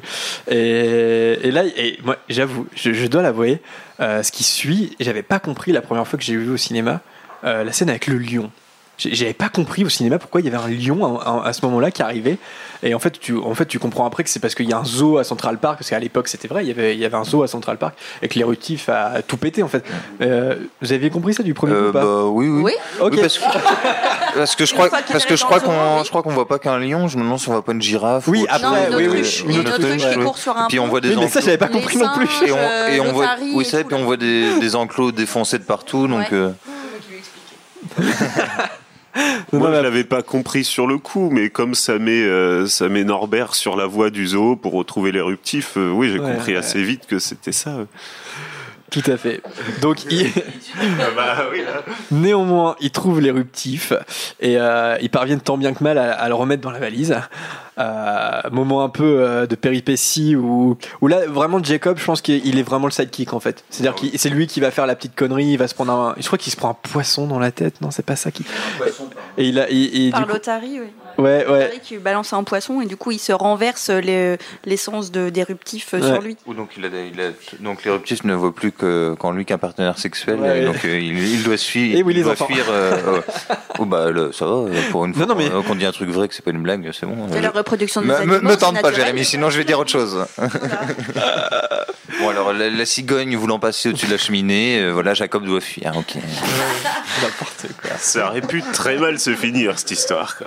Enfin, par là, je voulais dire que Jacob, c'est celui-là qui fait le pas de travers, en fait, et qui va. Ouais, non, mais tu vois, c'est vraiment. Pour le coup, c'est assez classique. Dans, on parlait de burlesque, burlesque tout à l'heure. Euh, on, est, on est à fond là-dedans, en fait. C'est. euh, c'est voilà, c'est le personnage qui fait le pas de côté et qui va déclencher euh, l'aventure. Et, et en même temps, c'est ça qui fait, je trouve que le film est vraiment bien. Bon, juste pour dériver une seconde de Jacob, c'est de mettre cette scène euh, complètement hallucinante de danse de, de, de Norbert au milieu de tout ce truc hyper comique. Un truc qui est à la fois hyper comique tout en étant un peu ridicule et poétique. Enfin, il y a tout un mélange qui fait que ça marche vraiment très très bien, toute cette scène du zoo. Et à l'é- à l'époque, on avait bien euh, souligné que l'acteur donc de, qui joue Norbert est Eddie Redmayne. ouais. ouf quoi. Parce que cette Il y a que lui qui peut faire ça euh, avec, avec- en tout cas avec cette poésie là. Ouais, je suis d'accord parce que être ridicule, ça va, c'est facile, euh, mais de rendre ça euh, presque poétique, ouais, c'est là, où tu te dis le rôle a été vraiment écrit pour pour lui quoi. Et enfin moi je suis très satisfait de ce casting, surtout que je l'avoue c'est pas un acteur où que je trouve particulièrement enfin je, le- je, je le trouve bien voilà mais son style de jeu n'est mais pas non plus comment dire c'est c'est pas mon acteur préféré voilà alors que pour le coup je trouve que Norbert Dragono euh, lui va euh, comme un gant On a une petite question dans le chat de Marie qui, qui demande si on trouve qu'il y a plus d'humour dans le- les animaux fantastiques que dans euh, Harry Potter en général. Moi, je trouve que oui. plus d'humour Enfin, c'est différent quoi. C'est- c'est pas la dans les histoire. films du coup on Bah, comparait oui, film au oui, film oui, je pense, parlons des films. oui. Juste dans le premier niveau fantastique, oui, je trouve. Moi, j'ai passé le film à me fendre la gueule, hein, quasiment. Ouais, non, c'est vrai, il y a peut-être plus. euh, Mais encore une fois, parce qu'il y a Jacob, peut-être. Il y a Ron dans, dans Harry Potter, mais il est peut-être pas Ouais, aussi drôle que lui. Comme on dit depuis le début, il fonctionne sur un duo justement comique comme euh, les, les films euh, des. euh, oh, un truc. Merci Anthony. Oui, puis En plus, j'étais en train de dire, elle dit pas que des bêtises. Ah bah, Non, mais voilà, le- ça fonctionne sur le duo comique, Laurel et Hardy, tout ça. Ouais, ça, je voulais dire, chercher le nom Laurel et Hardy, merci. Puis, euh, puis encore une fois, on est sur une œuvre originale et pas sur une adaptation. donc ils peuvent vraiment se concentrer, ils peuvent vraiment écrire des gags qui sont visuels, qui sont faits pour le cinéma et pas essayer d'adapter ceux, ceux des romans. Où en plus, bah, dans les romans, vu qu'ils ont un temps limité par rapport à tout ce qui se passe dans les romans, ils sont obligés de se concentrer sur l'action et moins sur l'humour qu'on peut retrouver plus dans les livres que dans les films. Moi, j'ai l'impression aussi qu'on n'est plus, euh, on n'est plus d'abord sur un univers jeunesse. Euh, et, et ça change un peu la dynamique, le, ça change le type d'humour. Je sais pas si vous voyez ce que, ce que je veux dire. Si je, je suis tout à fait d'accord, je, je voulais dire la même chose, c'est qu'on démarre pas avec euh, des enfants de 10 ans dans une école, c'est un film pour adultes quand même, Euh, enfin, disons ado-adultes, et, et puis il y a ce côté peut-être un peu spin-off où on peut se permettre de faire des petites blagues référence, en référence à l'univers. Je trouve que ça peut être un humour qui peut être proche des films Marvel ou de Star Ouais, Wars où tu vois des, des, des, que petits trucs comiques et qui, qui marchent super bien. Si je- il y a quand même une trame comique, je trouve très très euh, importante, que je trouve même plus forte que l'histoire dramatique de l'Obscurus, c'est ça non? Obscurus, ouais. Oui, c'est ça, c'est que paradoxalement, euh, ce sont des personnages qui sont adultes, mais l'univers est peut-être beaucoup plus euh, euh, rigolo, en fait, que, Harry Potter, où c'est quand même des, des jeunes, voire des enfants, qui leur arrivent des trucs hyper sombres, en fait. Bon là, justement, je pense que ce film-là est très léger. J'ai tendance à penser que ça va être la même évolution que les Harry Potter. on va, on va basculer dans quelque chose de plus en plus sombre, avec un Grindelwald qui sera de plus en plus important dans, dans l'histoire. Euh, bon, le deuxième film s'appelle Les Crimes de Grindelwald. C'est un petit peu moins sympatoche que Les Animaux Fantastiques. Donc effectivement. Euh, tu dis qu'il est très léger, mais enfin, c'est- ni une comédie ni un drame. Euh, c'est assez, comment on dit euh, C'est un film familial en fait. euh, je pense. un peu doux amer quand même, parce que on est à une période de l'histoire qui est vraiment pas facile. On est avec des antagonistes qui sont franchement pas cool. Ouais. Mais on a des personnages, enfin, on a des personnages pleins d'espoir et qui sont, euh, qui se projettent en fait dans l'avenir, comme Jacob se projette dans un monde qu'il ne connaît pas et qui est magique et qui met des étoiles dans les yeux, quoi. Et mais je- parce que je pense qu'à cette époque, euh, il y avait besoin de ça. Ouais, parce Ouais, qu'on a quand même ouais, le contre-pied avec euh, tout ce qui se passe avec. euh, euh, mince. Comment il s'appelle ce jeune garçon euh, Croyance. Croyance, voilà. Il y, a, il y a quand même, voilà, on, on a un contre-pied très sombre avec euh, tout ce qui se passe avec Croyance et, et sa mère adoptive et tout ce. Ouais, bah, il y a quand même de la maltraitance infantile, donc euh, il y a quand Des même- choses qu'on a, qu'on a déjà vues en fait dans Harry Potter. en Ouais, mais des, des sujets qui sont quand même très graves. Et- Euh, C'est c'est plus explicite ici quand même. hein. Euh, La Bah, violence est visuelle. Ouais. euh, ouais, là, ouais, on- non, mais je, je- je même- parlais pas, pas forcément de la maltraitance, je parlais du, du, du- du côté sombre en fait. Des, des- enfin, dans Harry Potter, on a, déjà- on, on- je sais pas, on voit Hermione se faire torturer par Bellatrix quand même, tu vois, on voit des choses. Ouais, mais euh, c'est beaucoup plus fictionné. Là, il y a quand même Ouais. un truc plus de film classique américain où elle enlève sa ceinture pour le frapper. C'est quand même plus, c'est quand même plus marquant comme les, image, les hein. destructions euh, par, euh, par enfin, voilà, de, de- dehors, quand euh, on voit toute la, la terre qui se lève, enfin, les routes qui s'écartent, on est presque dans du film catastrophe à ce moment-là. Oui, et puis le, le, le meurtre du, du fils du, Ouais, du, du PD politique, du PDG, là, il est quand même assez violent. euh.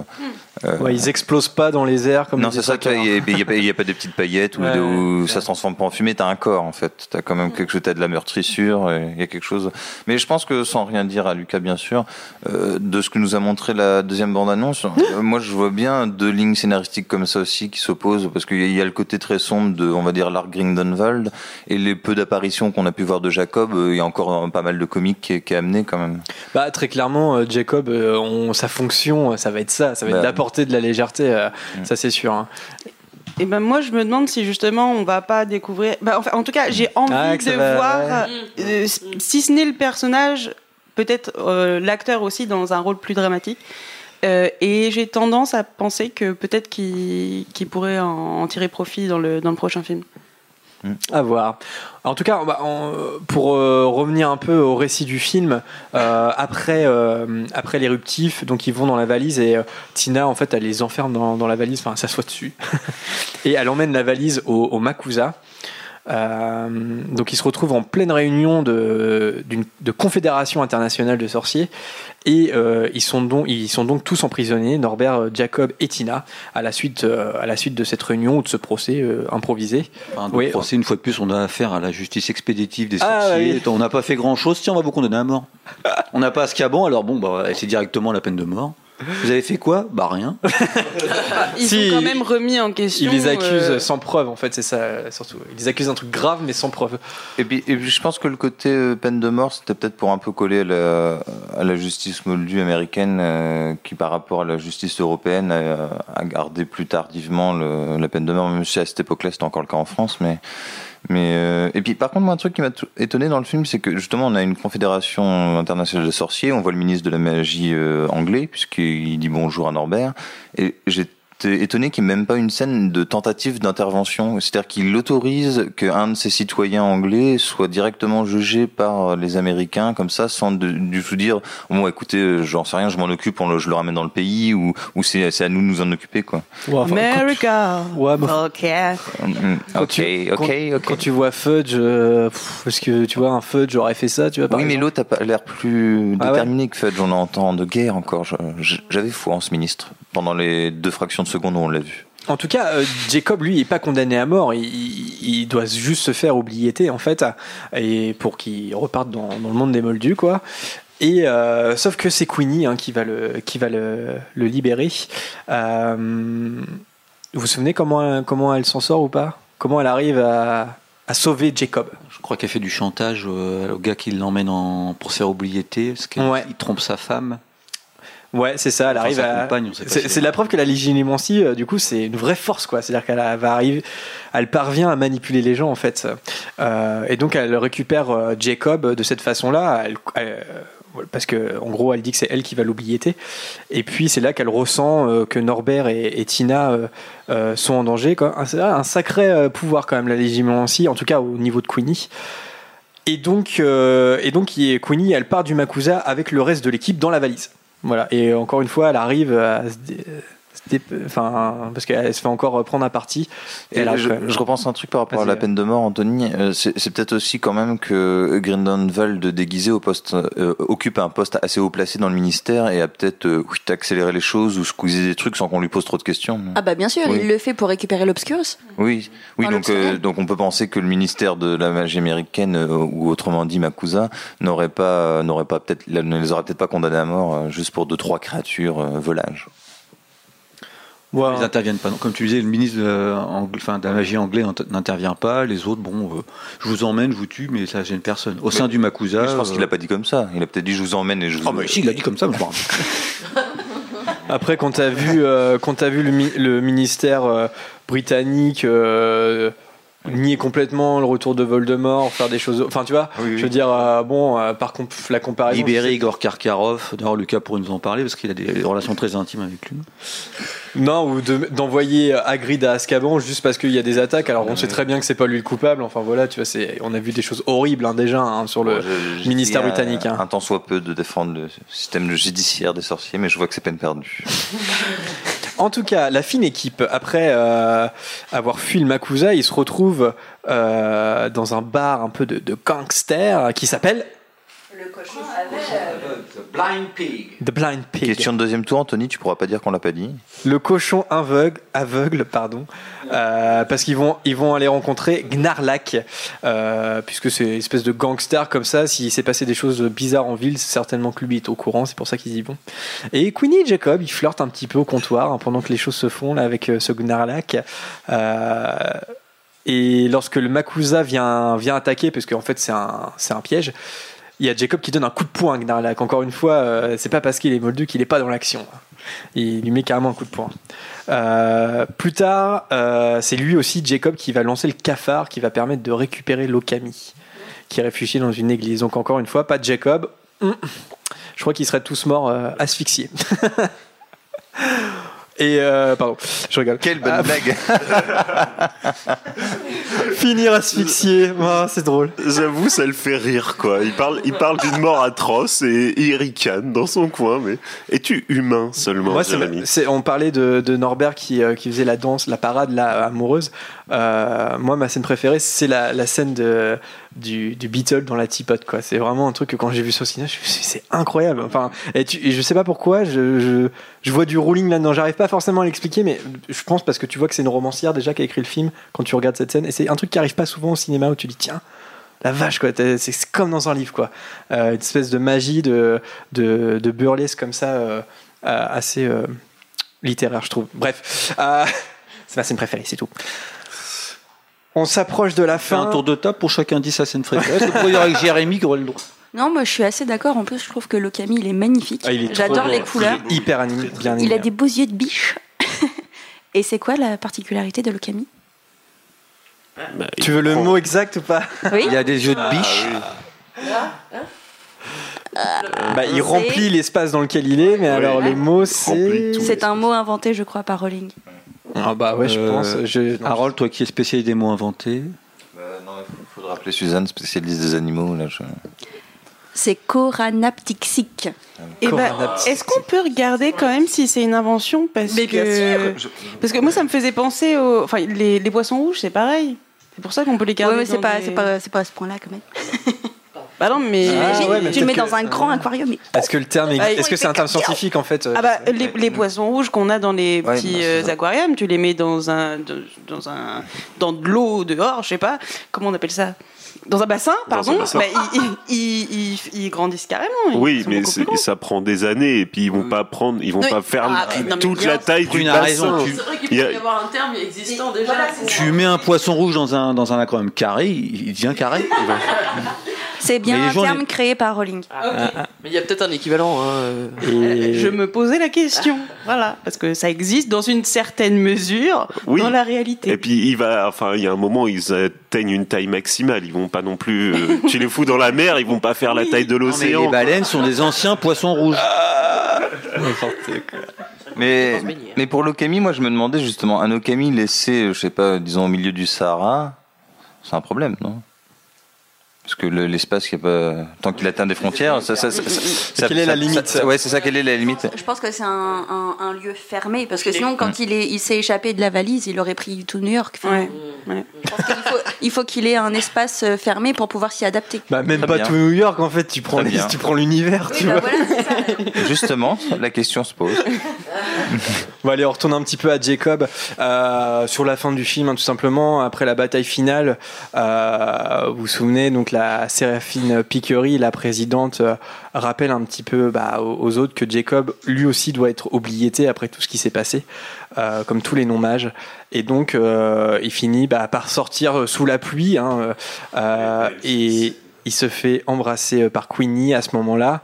Et bah, lorsqu'il ouvre les yeux, bah, il- on a l'impression qu'il bah, on sait, il sait plus où- ce qu'il fait là en fait. D'ailleurs. Queenie, là, on peut dire qu'elle en profite un peu parce qu'elle sait que de toute façon il va oublier, donc elle pourrait lui faire n'importe quoi, et là elle en profite pour l'embrasser. Est-ce que tu penses Mais t'as pas de cœur, Anthony, ou quoi Est-ce que tu penses que si les hashtags étaient courants à cette époque, ils auraient pu en utiliser à ce moment-là? C'est ça que tu veux dire? Il y a une sorte de Hashtag violation de, de sa propriété. Voilà, non mais oui, c'est vrai, non mais. euh, Pardon, Prune, je... excuse-moi, Prune. J'ai vu des yeux de reproche, pardon. Hashtag balance non, ta de, pelle. re- de reproche, non, parce que je me suis, moi je me suis posé aussi la question à ce moment-là, effectivement. Euh, Est-ce que, enfin, on, on a une idée de l'histoire et des sentiments naissants. Euh, après, sur des questions de consentement, Oui. on peut, on peut se poser des questions. Euh, elle utilise un- un- sa baguette pour faire un parapluie. hein. C'est-à-dire oui, qu'elle le, oublié elle le protège à ce moment-là de la pluie, en fait, quand elle l'embrasse. Peut-être qu'il a pas envie d'être protégé de la pluie non plus. Oui, elle aurait pu lui demander Désires-tu que j'utilise ma baguette pour t'aider? Le faire, s'il est d'accord. Alors, qu'est-ce que vous pensez euh, de la théorie? On en a déjà parlé. C'est pas du spoiler parce que c'est pas euh, une information, c'est juste une théorie. Ron qui est Dumbledore Non. la théorie comme quoi Jacob, il se souviendrait euh, en fait de tout ce qui, enfin, dans le 2, il- en fait, il va se souvenir de tout ce qui va se passer parce que le venin de démons émerveillés n'efface que les mauvais souvenirs. Est-ce que pour vous c'est c'est acté, ça va se passer comme ça ou pas? Bah, en tout cas, il y a au moins une mémoire. Le truc de sûr et certain, c'est qu'il y a au moins une mémoire partielle, puisque ces, Ouais. pâtisseries euh, ressemblent quand même à tous les animaux qu'il a rencontrés. Donc, quoi qu'il arrive, il y a quelque chose qui n'a pas très bien fonctionné. Exact. Non, mais si, si, le Norbert, euh, quand il, euh, il, il amène euh, Jacob dans, le, dans sa valise et qu'il euh, pardon, qu'il est en train d'extraire le, démon le merveilles. venin de Monts et Merveilles, il le dit, ça, ça efface les mauvais souvenirs. Dans ce cas-là, il aurait dit juste ça efface la mémoire. Ouais, ouais, ouais. Oui, c'est pas innocent. hein. Et du coup, à la fin, quand il est dans sa boulangerie et qu'il voit Queenie, il se touche tout de suite le cou. Donc Ouais. c'est forcément qu'il se rappelle, euh, même si ça vient de très très loin. Mais est-ce qu'il la C'est un peu comme un rêve oublié. Non, mais pas forcément. Mais c'est un peut-être une, juste une impression de déjà vu ou un truc Ouais. comme ça. Mais il y a quelque chose qui va faire qu'il va se souvenir, euh, ou alors il va repartir d'à peu près zéro et refaire une nouvelle histoire. Mais forcément, il, il va au moins se rappeler de quelque chose. Il y a peut-être un antidote. Et puis, on peut peut-être se dire qu'il y a une- dans la mémoire une sorte de forme de, de poupée russe, c'est que pour effacer le mauvais souvenir, faut peut-être effacer un peu plus, et que s'il se souvient de ça, ça va lui rappeler ça et ça et ça et ça et tout. Et donc, euh, ouais, peut-être un peu, donc que ça efface peut-être un peu plus, histoire d'être safe, et que du coup, suffit, bah, par exemple, juste de voir Queenie pour que d'un seul coup, ça fasse, tu sais, les trucs, euh, voilà. Putain, je reviens à l'antidote de Lucas, ça serait énorme qu'il y ait un antidote et que genre tu refais pareil avec l'oiseau tonnerre. tu sais, tu, re- tu mets l'antidote et tout le monde se souvient, c'est la grosse merde à nouveau. Ah, le, chat est poétique. Vas-y, je te laisse. Laïa dit l'antidote, c'est l'amour. Bah, Hashtag Rolling Style. Moi, je vous avoue, on peut spéculer. Encore une fois, c'est pas du spoiler, on n'en sait rien. Et je me demande si ça va, les Animaux Fantastiques 2, il va y avoir une petite coupure, euh, un petit, une petite ellipse. Je me demande si on va pas revenir, enfin, tu vois, on va pas revenir là-dessus. C'est-à-dire qu'à mon avis, euh, Jacob, ça va commencer, il va se souvenir de tout en fait. Et euh, on, on l'évoquera peut-être au- dans un dialogue. Bah oui, machin. euh, oui, effectivement, je m'en suis souvenu au fur et à mesure. Ou oui, mauvais souvenir, quelque chose comme ça. Je vois pas, je vois, je vois pas que ça soit un enjeu en fait du film que Jacob se souvienne. Je pense que ça va être acté assez rapidement en fait qu'il se souvient. Ah, moi, j'avais imaginé que le film reprenait, euh, Queenie commandait une pâtisserie dans la, dans, la boutique, euh, aucune ellipse. Non, personne. Non. Est-ce que vous pensez qu'à la fin du film, quand Queenie est dans la boulangerie, Jacob pense exactement la même chose que ce qu'il a pensé quand il est rentré dans l'appartement?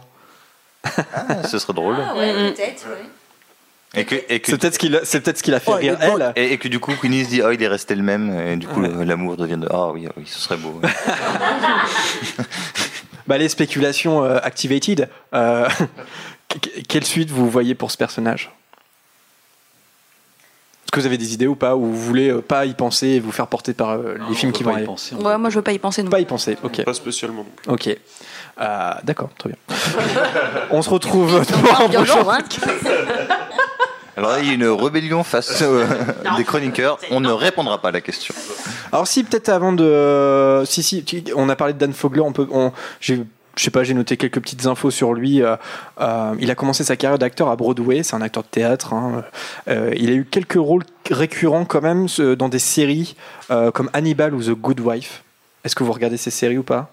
Il a joué dans Hannibal Il a joué Ouais, dans, dans Hannibal. Hannibal, dans, je me rappelle pas. dans- pas juste dans un épisode, il a joué peut-être dans 3-4 épisodes d'Hannibal. Ah Ouais, bon, ouais. je m'en rappelle pas. Euh, ben, je sais pas dans quel rôle par contre. Ah, moi, je regarderai Faut parce que j'ai bah, suivi avec attention cette série. Bah oui. Et euh, il a doublé pas mal de films d'animation, nous qui parlons beaucoup de doublage en ce moment au podcast. C'est un, un doubleur euh, voilà, assez euh, reconnu dans le doublage et notamment de films d'animation. Euh, et il s'est également illustré dans le roman graphique. Voilà, il fait du roman graphique et il présente, et ça on en avait déjà parlé, il présente régulièrement un podcast sur la culture geek. Euh, et il avait reçu il n'y a pas très longtemps euh, Eddie Redmayne, donc ça, il avait fait beaucoup d'écoutes sur celui-là forcément parce que c'était Jacob et Norbert dans un podcast. Tu l'as non euh, Non, tu l'as pas Vanessa? Non. Pour ceux qui aiment Hannibal. Et enfin, parce qu'on aime l'étymologie euh, au podcast, euh, encore une fois, l'étymologie, elle est assez intéressante. La, base du, du- prénom Jacob en hébreu, ça peut signifier suivre ou entourer. Et donc, on est, c'est bien le personnage qui suit ou qui entoure, en tout cas le héros de l'histoire qui va rester Norbert Dragono. Et euh, le nom Kowalski, Ko- enfin hein, Kowalski, ça signifie en polonais fils de forgeron. Voilà, il faut savoir que c'est en fait c'est le deuxième nom le plus courant en Pologne. Euh, je crois que le Wikipédia anglophone ajoutait que euh, c'est un peu l'équivalent de Smith aux États-Unis. C'est un peu une espèce de nom comme ça. euh, Dupont, on- quoi. Du, voilà, Dupont. euh, ça ra- rajoute un peu à l'aspect banal en fait de Jacob. Ouais, il s'appelle Jacob Kowalski. C'est un peu John Smith genre aux États-Unis. Et je crois que c'est les Kowalski qui ont forgé l'épée de Gryffondor. Quoi Ah non, je, je voulais voir si Jérémy me croyait ou pas. Ah bah non, pas du tout. Ouais, Vanessa, alors? Alors du coup, il fait Franklin Froidevaux. Euh, Froidevaux qui- Froidevaux dans Hannibal et c'est un patient donc euh, du docteur euh, Lecter et qui a vu euh, neuf euh, psychiatres différents avant d'arriver euh, chez euh, Hannibal Lecter. quelque chose. Ça, moi, je me rappelle Et du coup, il essaie vachement de devenir son, de devenir son pote et Ouais, tout. ça euh. quelque chose. Ok, eh bien, est-ce que vous voulez rajouter quelque chose? Quelque chose, oui. Est-ce que vous voulez rajouter quelque chose pour Jacob Kowalski Non? Bah, On a fait le tour? Peut- Non, euh, comme d'habitude, on a, euh, il y a peut-être des choses qui nous ont échappé. Est-ce qu'il y a des choses dont on n'a pas parlé qui sont dans le quiz de Bertie Crochu? Ouais, s'il te plaît. Eh bah oui, je, oui, oui, de tête, je peux te dire que oui. Je pense. Ah, ouais, donc, ouais. euh, alors qu'est-ce qu'on n'a pas parlé sur le personnage? Euh, Ouvrons-nous. On n'est pas obligé de tout parler. Bon, allez, je vois que de toute façon, l'attention ne se porte que sur le quiz de Bertie Crochu. Euh, ah bon Alors, c'est parti, le quiz de Bertie. Et Cro- j'aurais- oui, Harold tu, tu- euh, pour Audible. Juste fais avant, que gagner- je, juste avant que je balance le, le Non, jingle, c'était pour Audible, tu fais gagner euh, après. À le la fin quiz d'émission. À la fin d'émission. Allez, c'est parti, quiz de Bertie Crochu. Vous voulez quelque chose, les enfants? Non, merci. Le principe est le même depuis des millénaires. Nous posons une question. Il y a, il y a trois tours. Euh, les chroniqueurs doivent répondre. La difficulté est normalement croissante. Euh, premier tour facile, deuxième moyen, troisième difficile. Euh, si le chroniqueur répond bon, c'est un point dans le tableau des scores sur notre site internet podcast.com. Et sinon, c'est un petit dragé surprise de Bertie Crochu, d'où vous entendez le bruitage bien amené par Vanessa. À votre service. Est-ce qu'il y a un récapipi, un récacaca des points ou pas? Qui est-ce qui l'a Mais Personne là Mais attends, vous en parliez au début de l'émission Euh, C'est pas ça que j'avais dans la liste, euh. Ah bah c'est malin. Bah, Ça peut arriver bientôt. hein. expérience pratique. Harold y est parti là. Eh, Voilà, on n'est jamais prêt. Je au peux, je peux mettre du question, du question pour un million, la musique de suspense si vous voulez. Est-ce que nous allons trouver Est-ce que nous allons trouver ces points Alors oui, vas-y Harold. Alors, en première position, Vanessa, 15 participations, 39 points. En deuxième position, Lucas, 14 participations, 38 points. Harold, meilleur chroniqueur, 14 participations, 33 points. 33 points, merde, je suis en retard. Euh, bah, je suis foutu, c'est ma dernière émission. Bon, bah, c'est tout. après, Alice euh, avec 22 points, Zoé avec 17 points, Laura avec 14 points, Camille avec 11 points, Margot 7 participations et 11 points, Anthony 7 participations et 10 points, Prune 7 participations et 10 points. Mais qu'est-ce que c'est serré? Tous les chroniqueurs ici, il y a du suspense à fond. Ensuite, spécialiste des animaux, Suzanne 8 points, Marianne 6 points, euh, à noter 3 participations, et Adrien 3 participations et 5 points. Le suspense est à son comble dans le quiz de Bertie Crochu. Alors, bah les premiers tours, là, il n'y a pas trop de suspense, il faut avouer. hein, c'est pour euh, se mettre en jambe, car je dis toujours ça, et je continuerai à le dire. Allez, Vanessa, est-ce que tu es prête? Oui. Alors, premier tour.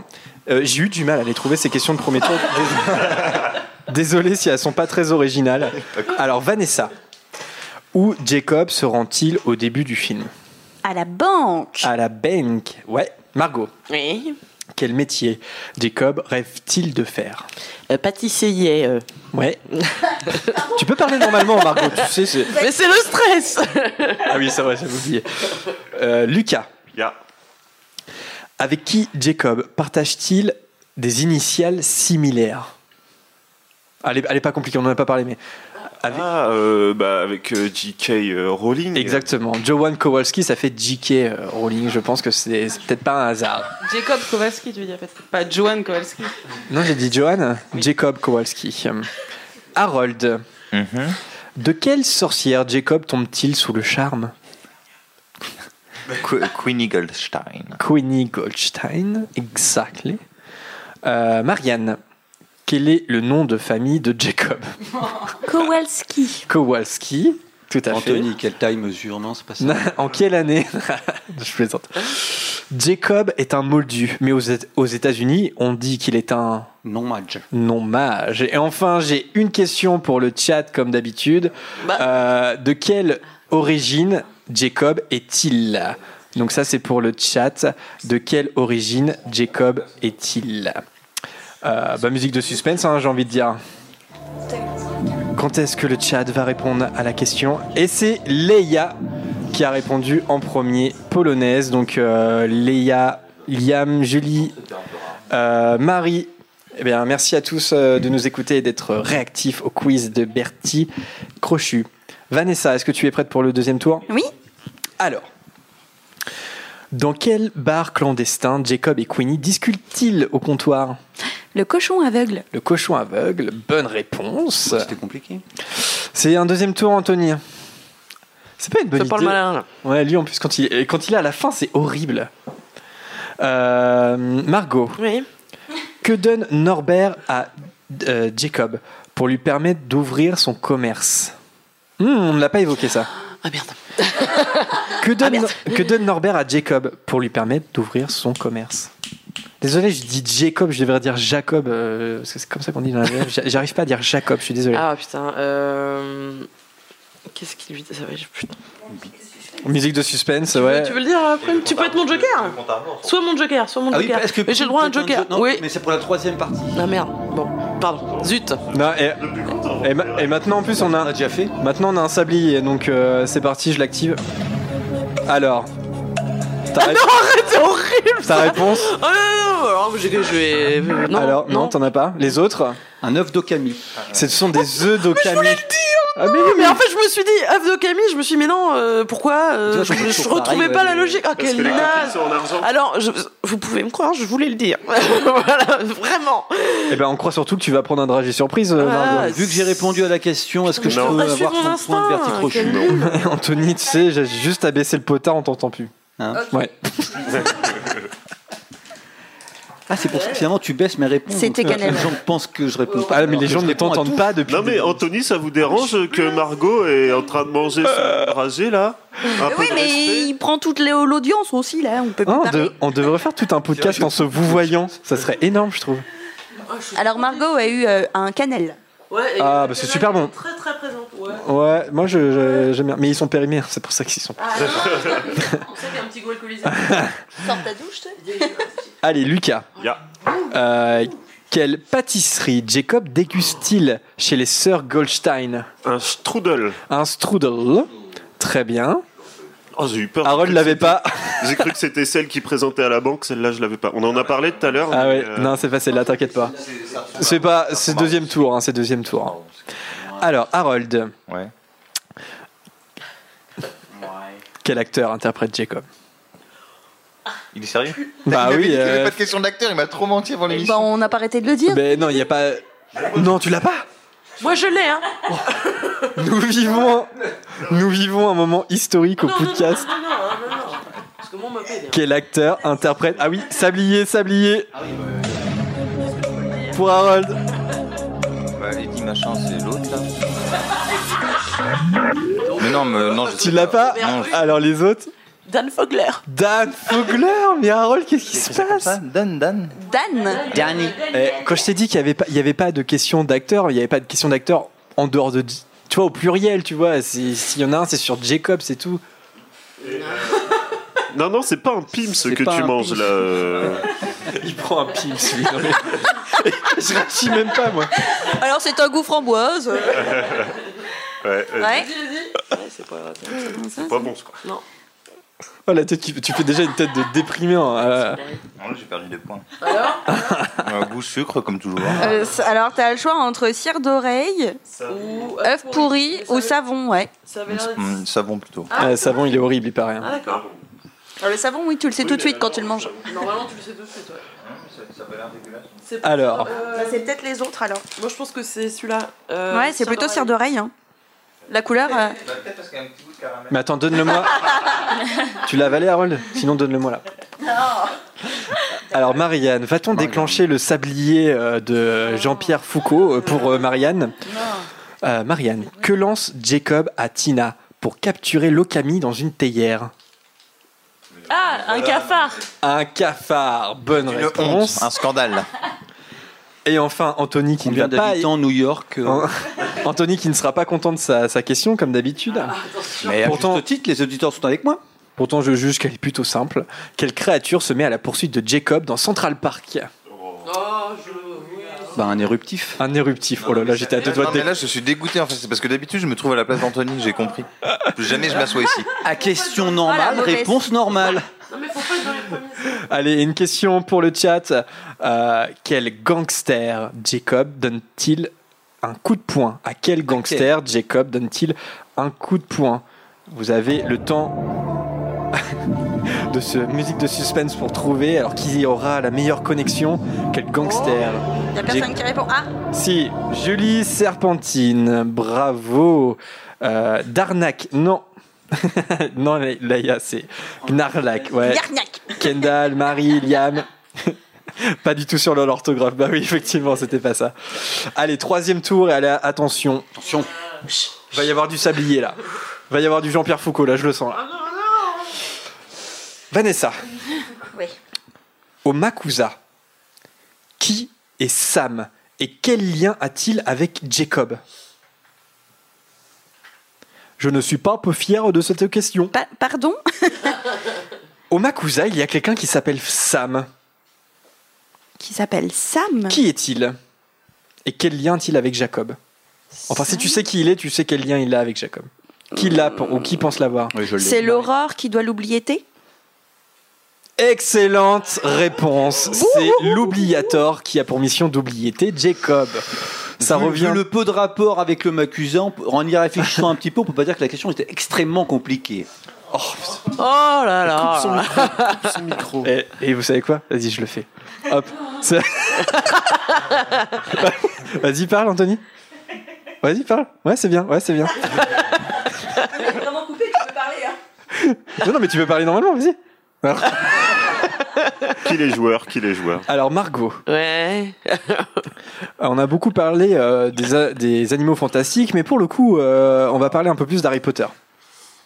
ouais. Dans une mésaventure Euh. rocambolesque, Jacob est menacé par la corne d'un éruptif. La question où a-t-on déjà croisé une corne d'éruptif dans la saga Harry Potter? Une corne éruptive dans la saga Harry Potter. Ouais. Euh, je l'ai vu tout à l'heure en plus passer sur le chat. Même Alors- toi tu l'as Ah bah, oui. Margot. Margot, ça va pas te plaire, mais euh,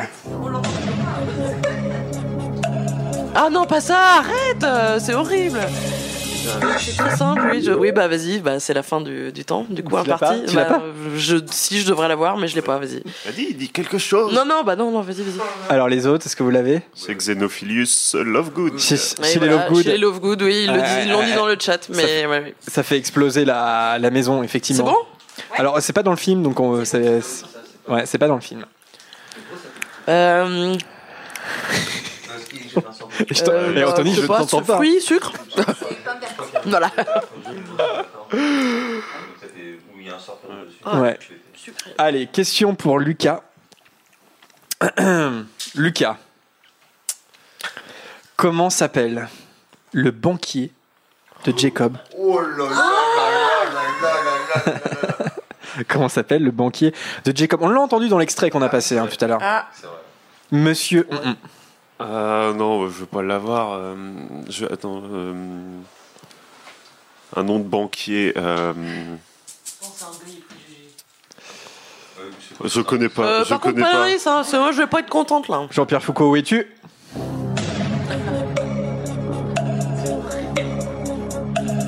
Monsieur Carlsberg. Monsieur Carlsberg. Et non, c'est pas ça. Est-ce que quelqu'un l'a J'ai son prénom. Raskenov, euh, Oui, Gilbert de son prénom. Gilbert Bingley. Et ouais, un dragé pour Lucas. C'était chaud ça. Une fois n'est pas Est-ce coutume. que c'est pas le premier dragé de la saison pour Lucas? Quoi Allez, je t'ouvre ton micro, toi tu me fais pitié. Tu, On avait un point d'écart.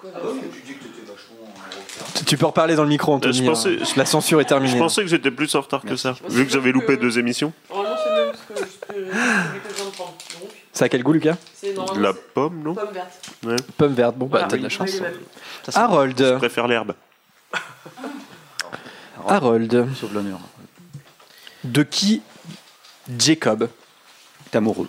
tient-il la recette de ses ponchki Ah putain, t'es sympa là. Bah, de sa, bah, de sa grand-mère, mais je trouve pas que c'est un Alors, troisième bon, tour là, pour le coup. ouais, je- Bah, euh, Anthony, pourquoi là, c'est dégueulasse. Pourquoi C'est dégueulasse. Là, c'est un scandale. Là, Là, c'est un là, c'est un peu un scandale, ouais. Mais... Parce que. Bah, parce que c'est une question de premier tour. Ça, c'est une question de premier tour, vraiment. Ah bon Ah ouais. Si moi je le sais, c'est vraiment que c'est Bah le premier tour. Ouais, non, là, c'était Bah, facile. c'est un peu En- comme- Encore, tu m'aurais. Non, pour moi, le troisième tour, ça aurait été quel est le nom des gâteaux de sa grand-mère? Là, ça aurait été du troisième tour et j'aurais pas reçu répondre et j'aurais râlé. Et- mais là, t'es en train de râler alors que t'as le point. Oui, parce que je digère pas le nom de l'acteur, la donne machin, là. Bah, il donne Fogler. C'est vrai que Fogler, t'as- ouais. Finalement, tu n'auras fait que deux points. Mais d'accord, ok. Mais il y a aussi des questions un peu plus faciles hein, dans le troisième tour. hein. C'est un peu la loterie. hein. Marianne. Non, mais moi, je respecte mon ordre. Mais par rapport à le truc de Lucas. Ouais, non, je- mais peut-être, mais peut-être. Non, c'est vrai, c'est vrai. Ça fait partie du jeu, ne vous plaignez pas. Arrêtez de râler, hein. Ah oui, Alors, arrêtez de râler. Et, et tu vois, par exemple, là, tu vois, quand... parce que moi, quand j'ai écrit la question, je pensais que ça allait être compliqué parce que j'étais pas sûr qu'on qu'on- qu'on- qu'on allait l'aborder, en fait, si tu veux. Alors qu'on l'a cité, on a, on a cité sa grand-mère, mais si on l'avait pas cité, euh, t'aurais pu pas le savoir, hein, je sais pas. hein. Bah, c'est vrai que c'est assez secondaire. Hein. Bah oui, quand même. c'est- Enfin, il y a quand même une scène qui dure deux secondes où il regarde le portrait de sa grand-mère en disant euh, machin. Et puis il y a la scène, euh, oui, où il dit Oui, au dans la banquier, mais banque, enfin bon, ouais. voilà quoi. Mais bon, après, ça, c'est- en fait, c'est assez évident. Ouais, voilà, c'est ça. C'est c'est toujours des recettes de grand-mère. Hmm. Oui. Ok. Ça aurait pu être sa mère ou sa tante. euh, Oui, bah, machin, ouais, hein. je sais pas, je trouve pas. Alors, c'est comme la question de Marianne. À mon avis, tu l'as, parce que tu t'en as parlé. Mais pareil, pour quelqu'un d'autre, ça peut, ça peut ne pas être évident. En quelle année Jacob fait-il la rencontre de Norbert Ah bah 1926. Voilà, 1926, bonne réponse. Ça, j'avoue que c'est compliqué comme question. Bah ouais, mais c'est pas compliqué pour Marianne. mais non, par mais exemple. parce qu'on le sait.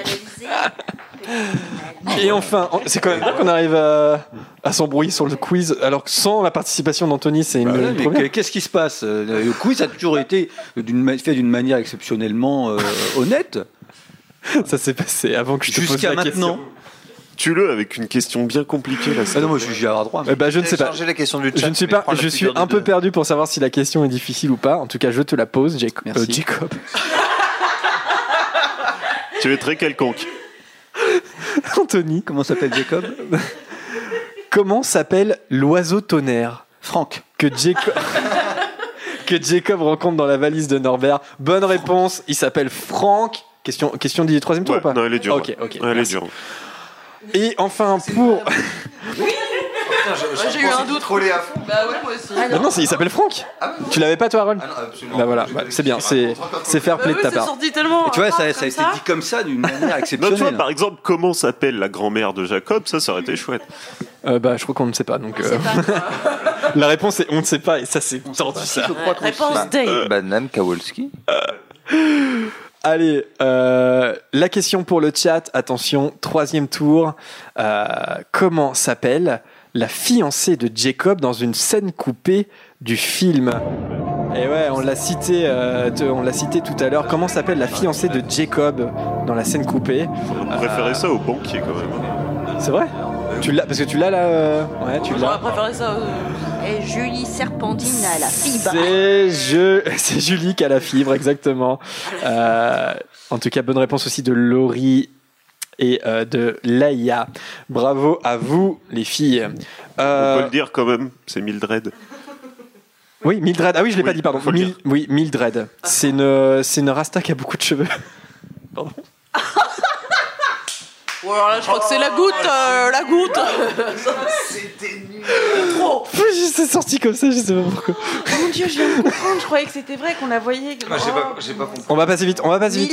Mildred. Ah d'accord, putain la vache. C'est la fin de l'émission. Sur 10, combien Combien sur 10 Toutes nos Sur 10, Euh, moins 2. Nul sur 10. Ah oui, d'accord. Moi je cherche un personnage de Rasta Rocket, toi parti loin. Euh, je rappelle la question Play to Magic. Là, je m'adresse aux auditeurs, euh, donc euh, que vous nous écoutez en direct ou euh, ou en podcast. Donc la question Play to Magic est quelle créature mord Jacob dans le cou? Donc ne répondez pas. Ne Pas rép- du tout dit pendant Oui. l'émission. On l'a pas du tout dit, ça c'est sûr. Euh, euh, Est-ce que c'est un éruptif, un doxy, un murlap ou un strangulo? Rendez-vous sur Play to Magic pour euh, gagner des points sur cette question. Et enfin, chose promis, chose due, on vous a dit qu'en fin d'émission, on vous ferait gagner un livre audio Harry Potter. Il s'agit en fait, on va vous l'envoyer par la poste, c'est un petit, petit bulletin avec euh, un code pour télécharger gratuitement le livre audio des animaux fantastiques sur Ah, le c'est site. un beau cadeau. Ouais, très beau cadeau. Euh, et donc, il suffit de répondre. Alors, pour ceux qui sont en direct à la question suivante, Euh, improvisé parce que ouais, euh, je fais celle qu'on a dit tout à l'heure. Du coup. Euh, oui, oui, non, ouais. Ouais. ouais, c'est- Comment s'appelle Et on veut le prénom et le nom de famille du doubleur de Norbert Dragono. On veut le prénom et le nom de famille. Suspense ou pas, Jean-Pierre Foucault Oui, allez, allez, Jean-Pierre Foucault. Alors, Petit indice, il est beau gosse quand même. il est, il est très beau gosse. Par contre, on veut pas. on- voilà, on veut vraiment le prénom et le nom de famille. Et vous recevez à la maison un livre audio des animaux fantastiques. Bonne réponse de Kendall bah, qu'on a vu dans notre émission qui s'appelle Théo Frilet. Bah, Kendall, écoute, hein, on va t'envoyer euh, euh, ce, ce livre audio, enfin en tout cas par la poste. Envoie-nous un petit MP euh, Kendall pour, euh, avec ton adresse postale pour qu'on puisse te donner tout ça. Ah ouais, désolé les autres. Marie, euh, alors Liam, il y avait une petite faute. Euh, Alizé, tu l'avais aussi, mais je crois que c'est Kendall qui, euh, qui a la meilleure connexion.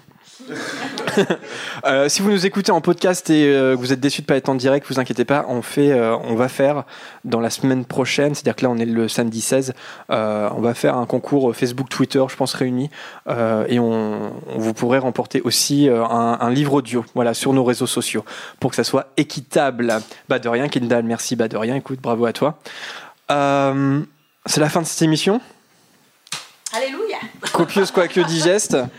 Euh, on a été un peu fifou, mais je pense que c'est la fin de saison. euh. C'est de la faute d'Anthony. Bah, moi, moi, le côté dis- canapé. Je vous dis au revoir et à l'année prochaine parce que je ne serai pas là le, le- le 30. Alors, bah, bon, bon été à tous les auditeurs et auditrices. Des larmes de sel. De l'âme de Et puis, bah, rendez-vous le 1er septembre à 10h ou 11 heures. à 11h sur la voie 9 3 quarts. Mais Eh 10h oui. pour se parler un peu avant le départ Ah du bah, train quand même. Quoique, et ça serait énorme de faire un direct le 1er septembre à 11h. Sur la voie 9 3 quarts à Londres, ouais, ouais, ce serait, ouais, ce serait pas mal. ouais. je, je suis sûr, je suis Ah, sûr- Adrien arrive. je suis sûr qu'il y a des, je suis sûr qu'il y a des fans qui le font, tu vois. Genre que le 1er, le 1er septembre, ils vont à King's Cross à 11h. Je suis sûr qu'il y en Et a en qui- plus, c'est un samedi. Oh, c'est Ah. pas vrai. Voilà. euh, À voir, à méditer. Franchement, à méditer. Euh, Est-ce que vous voulez rajouter quelque chose, euh, les amis? Coucou Théo. Coucou Théo. Ah, on a du mal à se remettre hein, de Théo Frileux. Euh, euh, J'espère que cette émission vous a plu. En tout cas, n'hésitez pas euh, à nous suivre sur nos réseaux sociaux. On a Facebook et Twitter. Et non, on n'a pas Instagram. On nous le demande souvent, mais Facebook, Twitter nous nous demande déjà beaucoup de boulot. Donc non, euh, Insta on n'a pas. Puis on est une radio. Puis comme c'est assez visuel, Insta, bon, voilà. Euh, donc on est sur Facebook et Twitter. N'hésitez pas à nous envoyer des messages. Donc vous avez ces réseaux sociaux là, mais vous avez aussi notre site podcast.com. Vous pouvez nous envoyer euh, des petits hiboux. Euh, on vous cite dans le courrier des auditeurs et puis ça nous fait toujours plaisir de savoir ce que vous avez pensé des émissions, que ça soit en bien mais aussi en mal. Par exemple, si on a dit des bêtises ou s'il y a quelque chose qu'on n'a pas du tout évoqué, par exemple sur Jacob. Ou si la voix d'Anthony vous énerve. Aussi, Non, j'ai une voix magnifique. on pourrait faire une- un podcast Colanta. C'est-à-dire, euh, on, on, on éli- on élimine les chroniqueurs au, Anthony. fi- au fur et à mesure. Euh, je vote pour Anthony. Non, mais les auditeurs sont, me soutiennent, ils sont avec moi. Ah, il, a- il a Il a sa fanbase. Il a l'immunité, merde.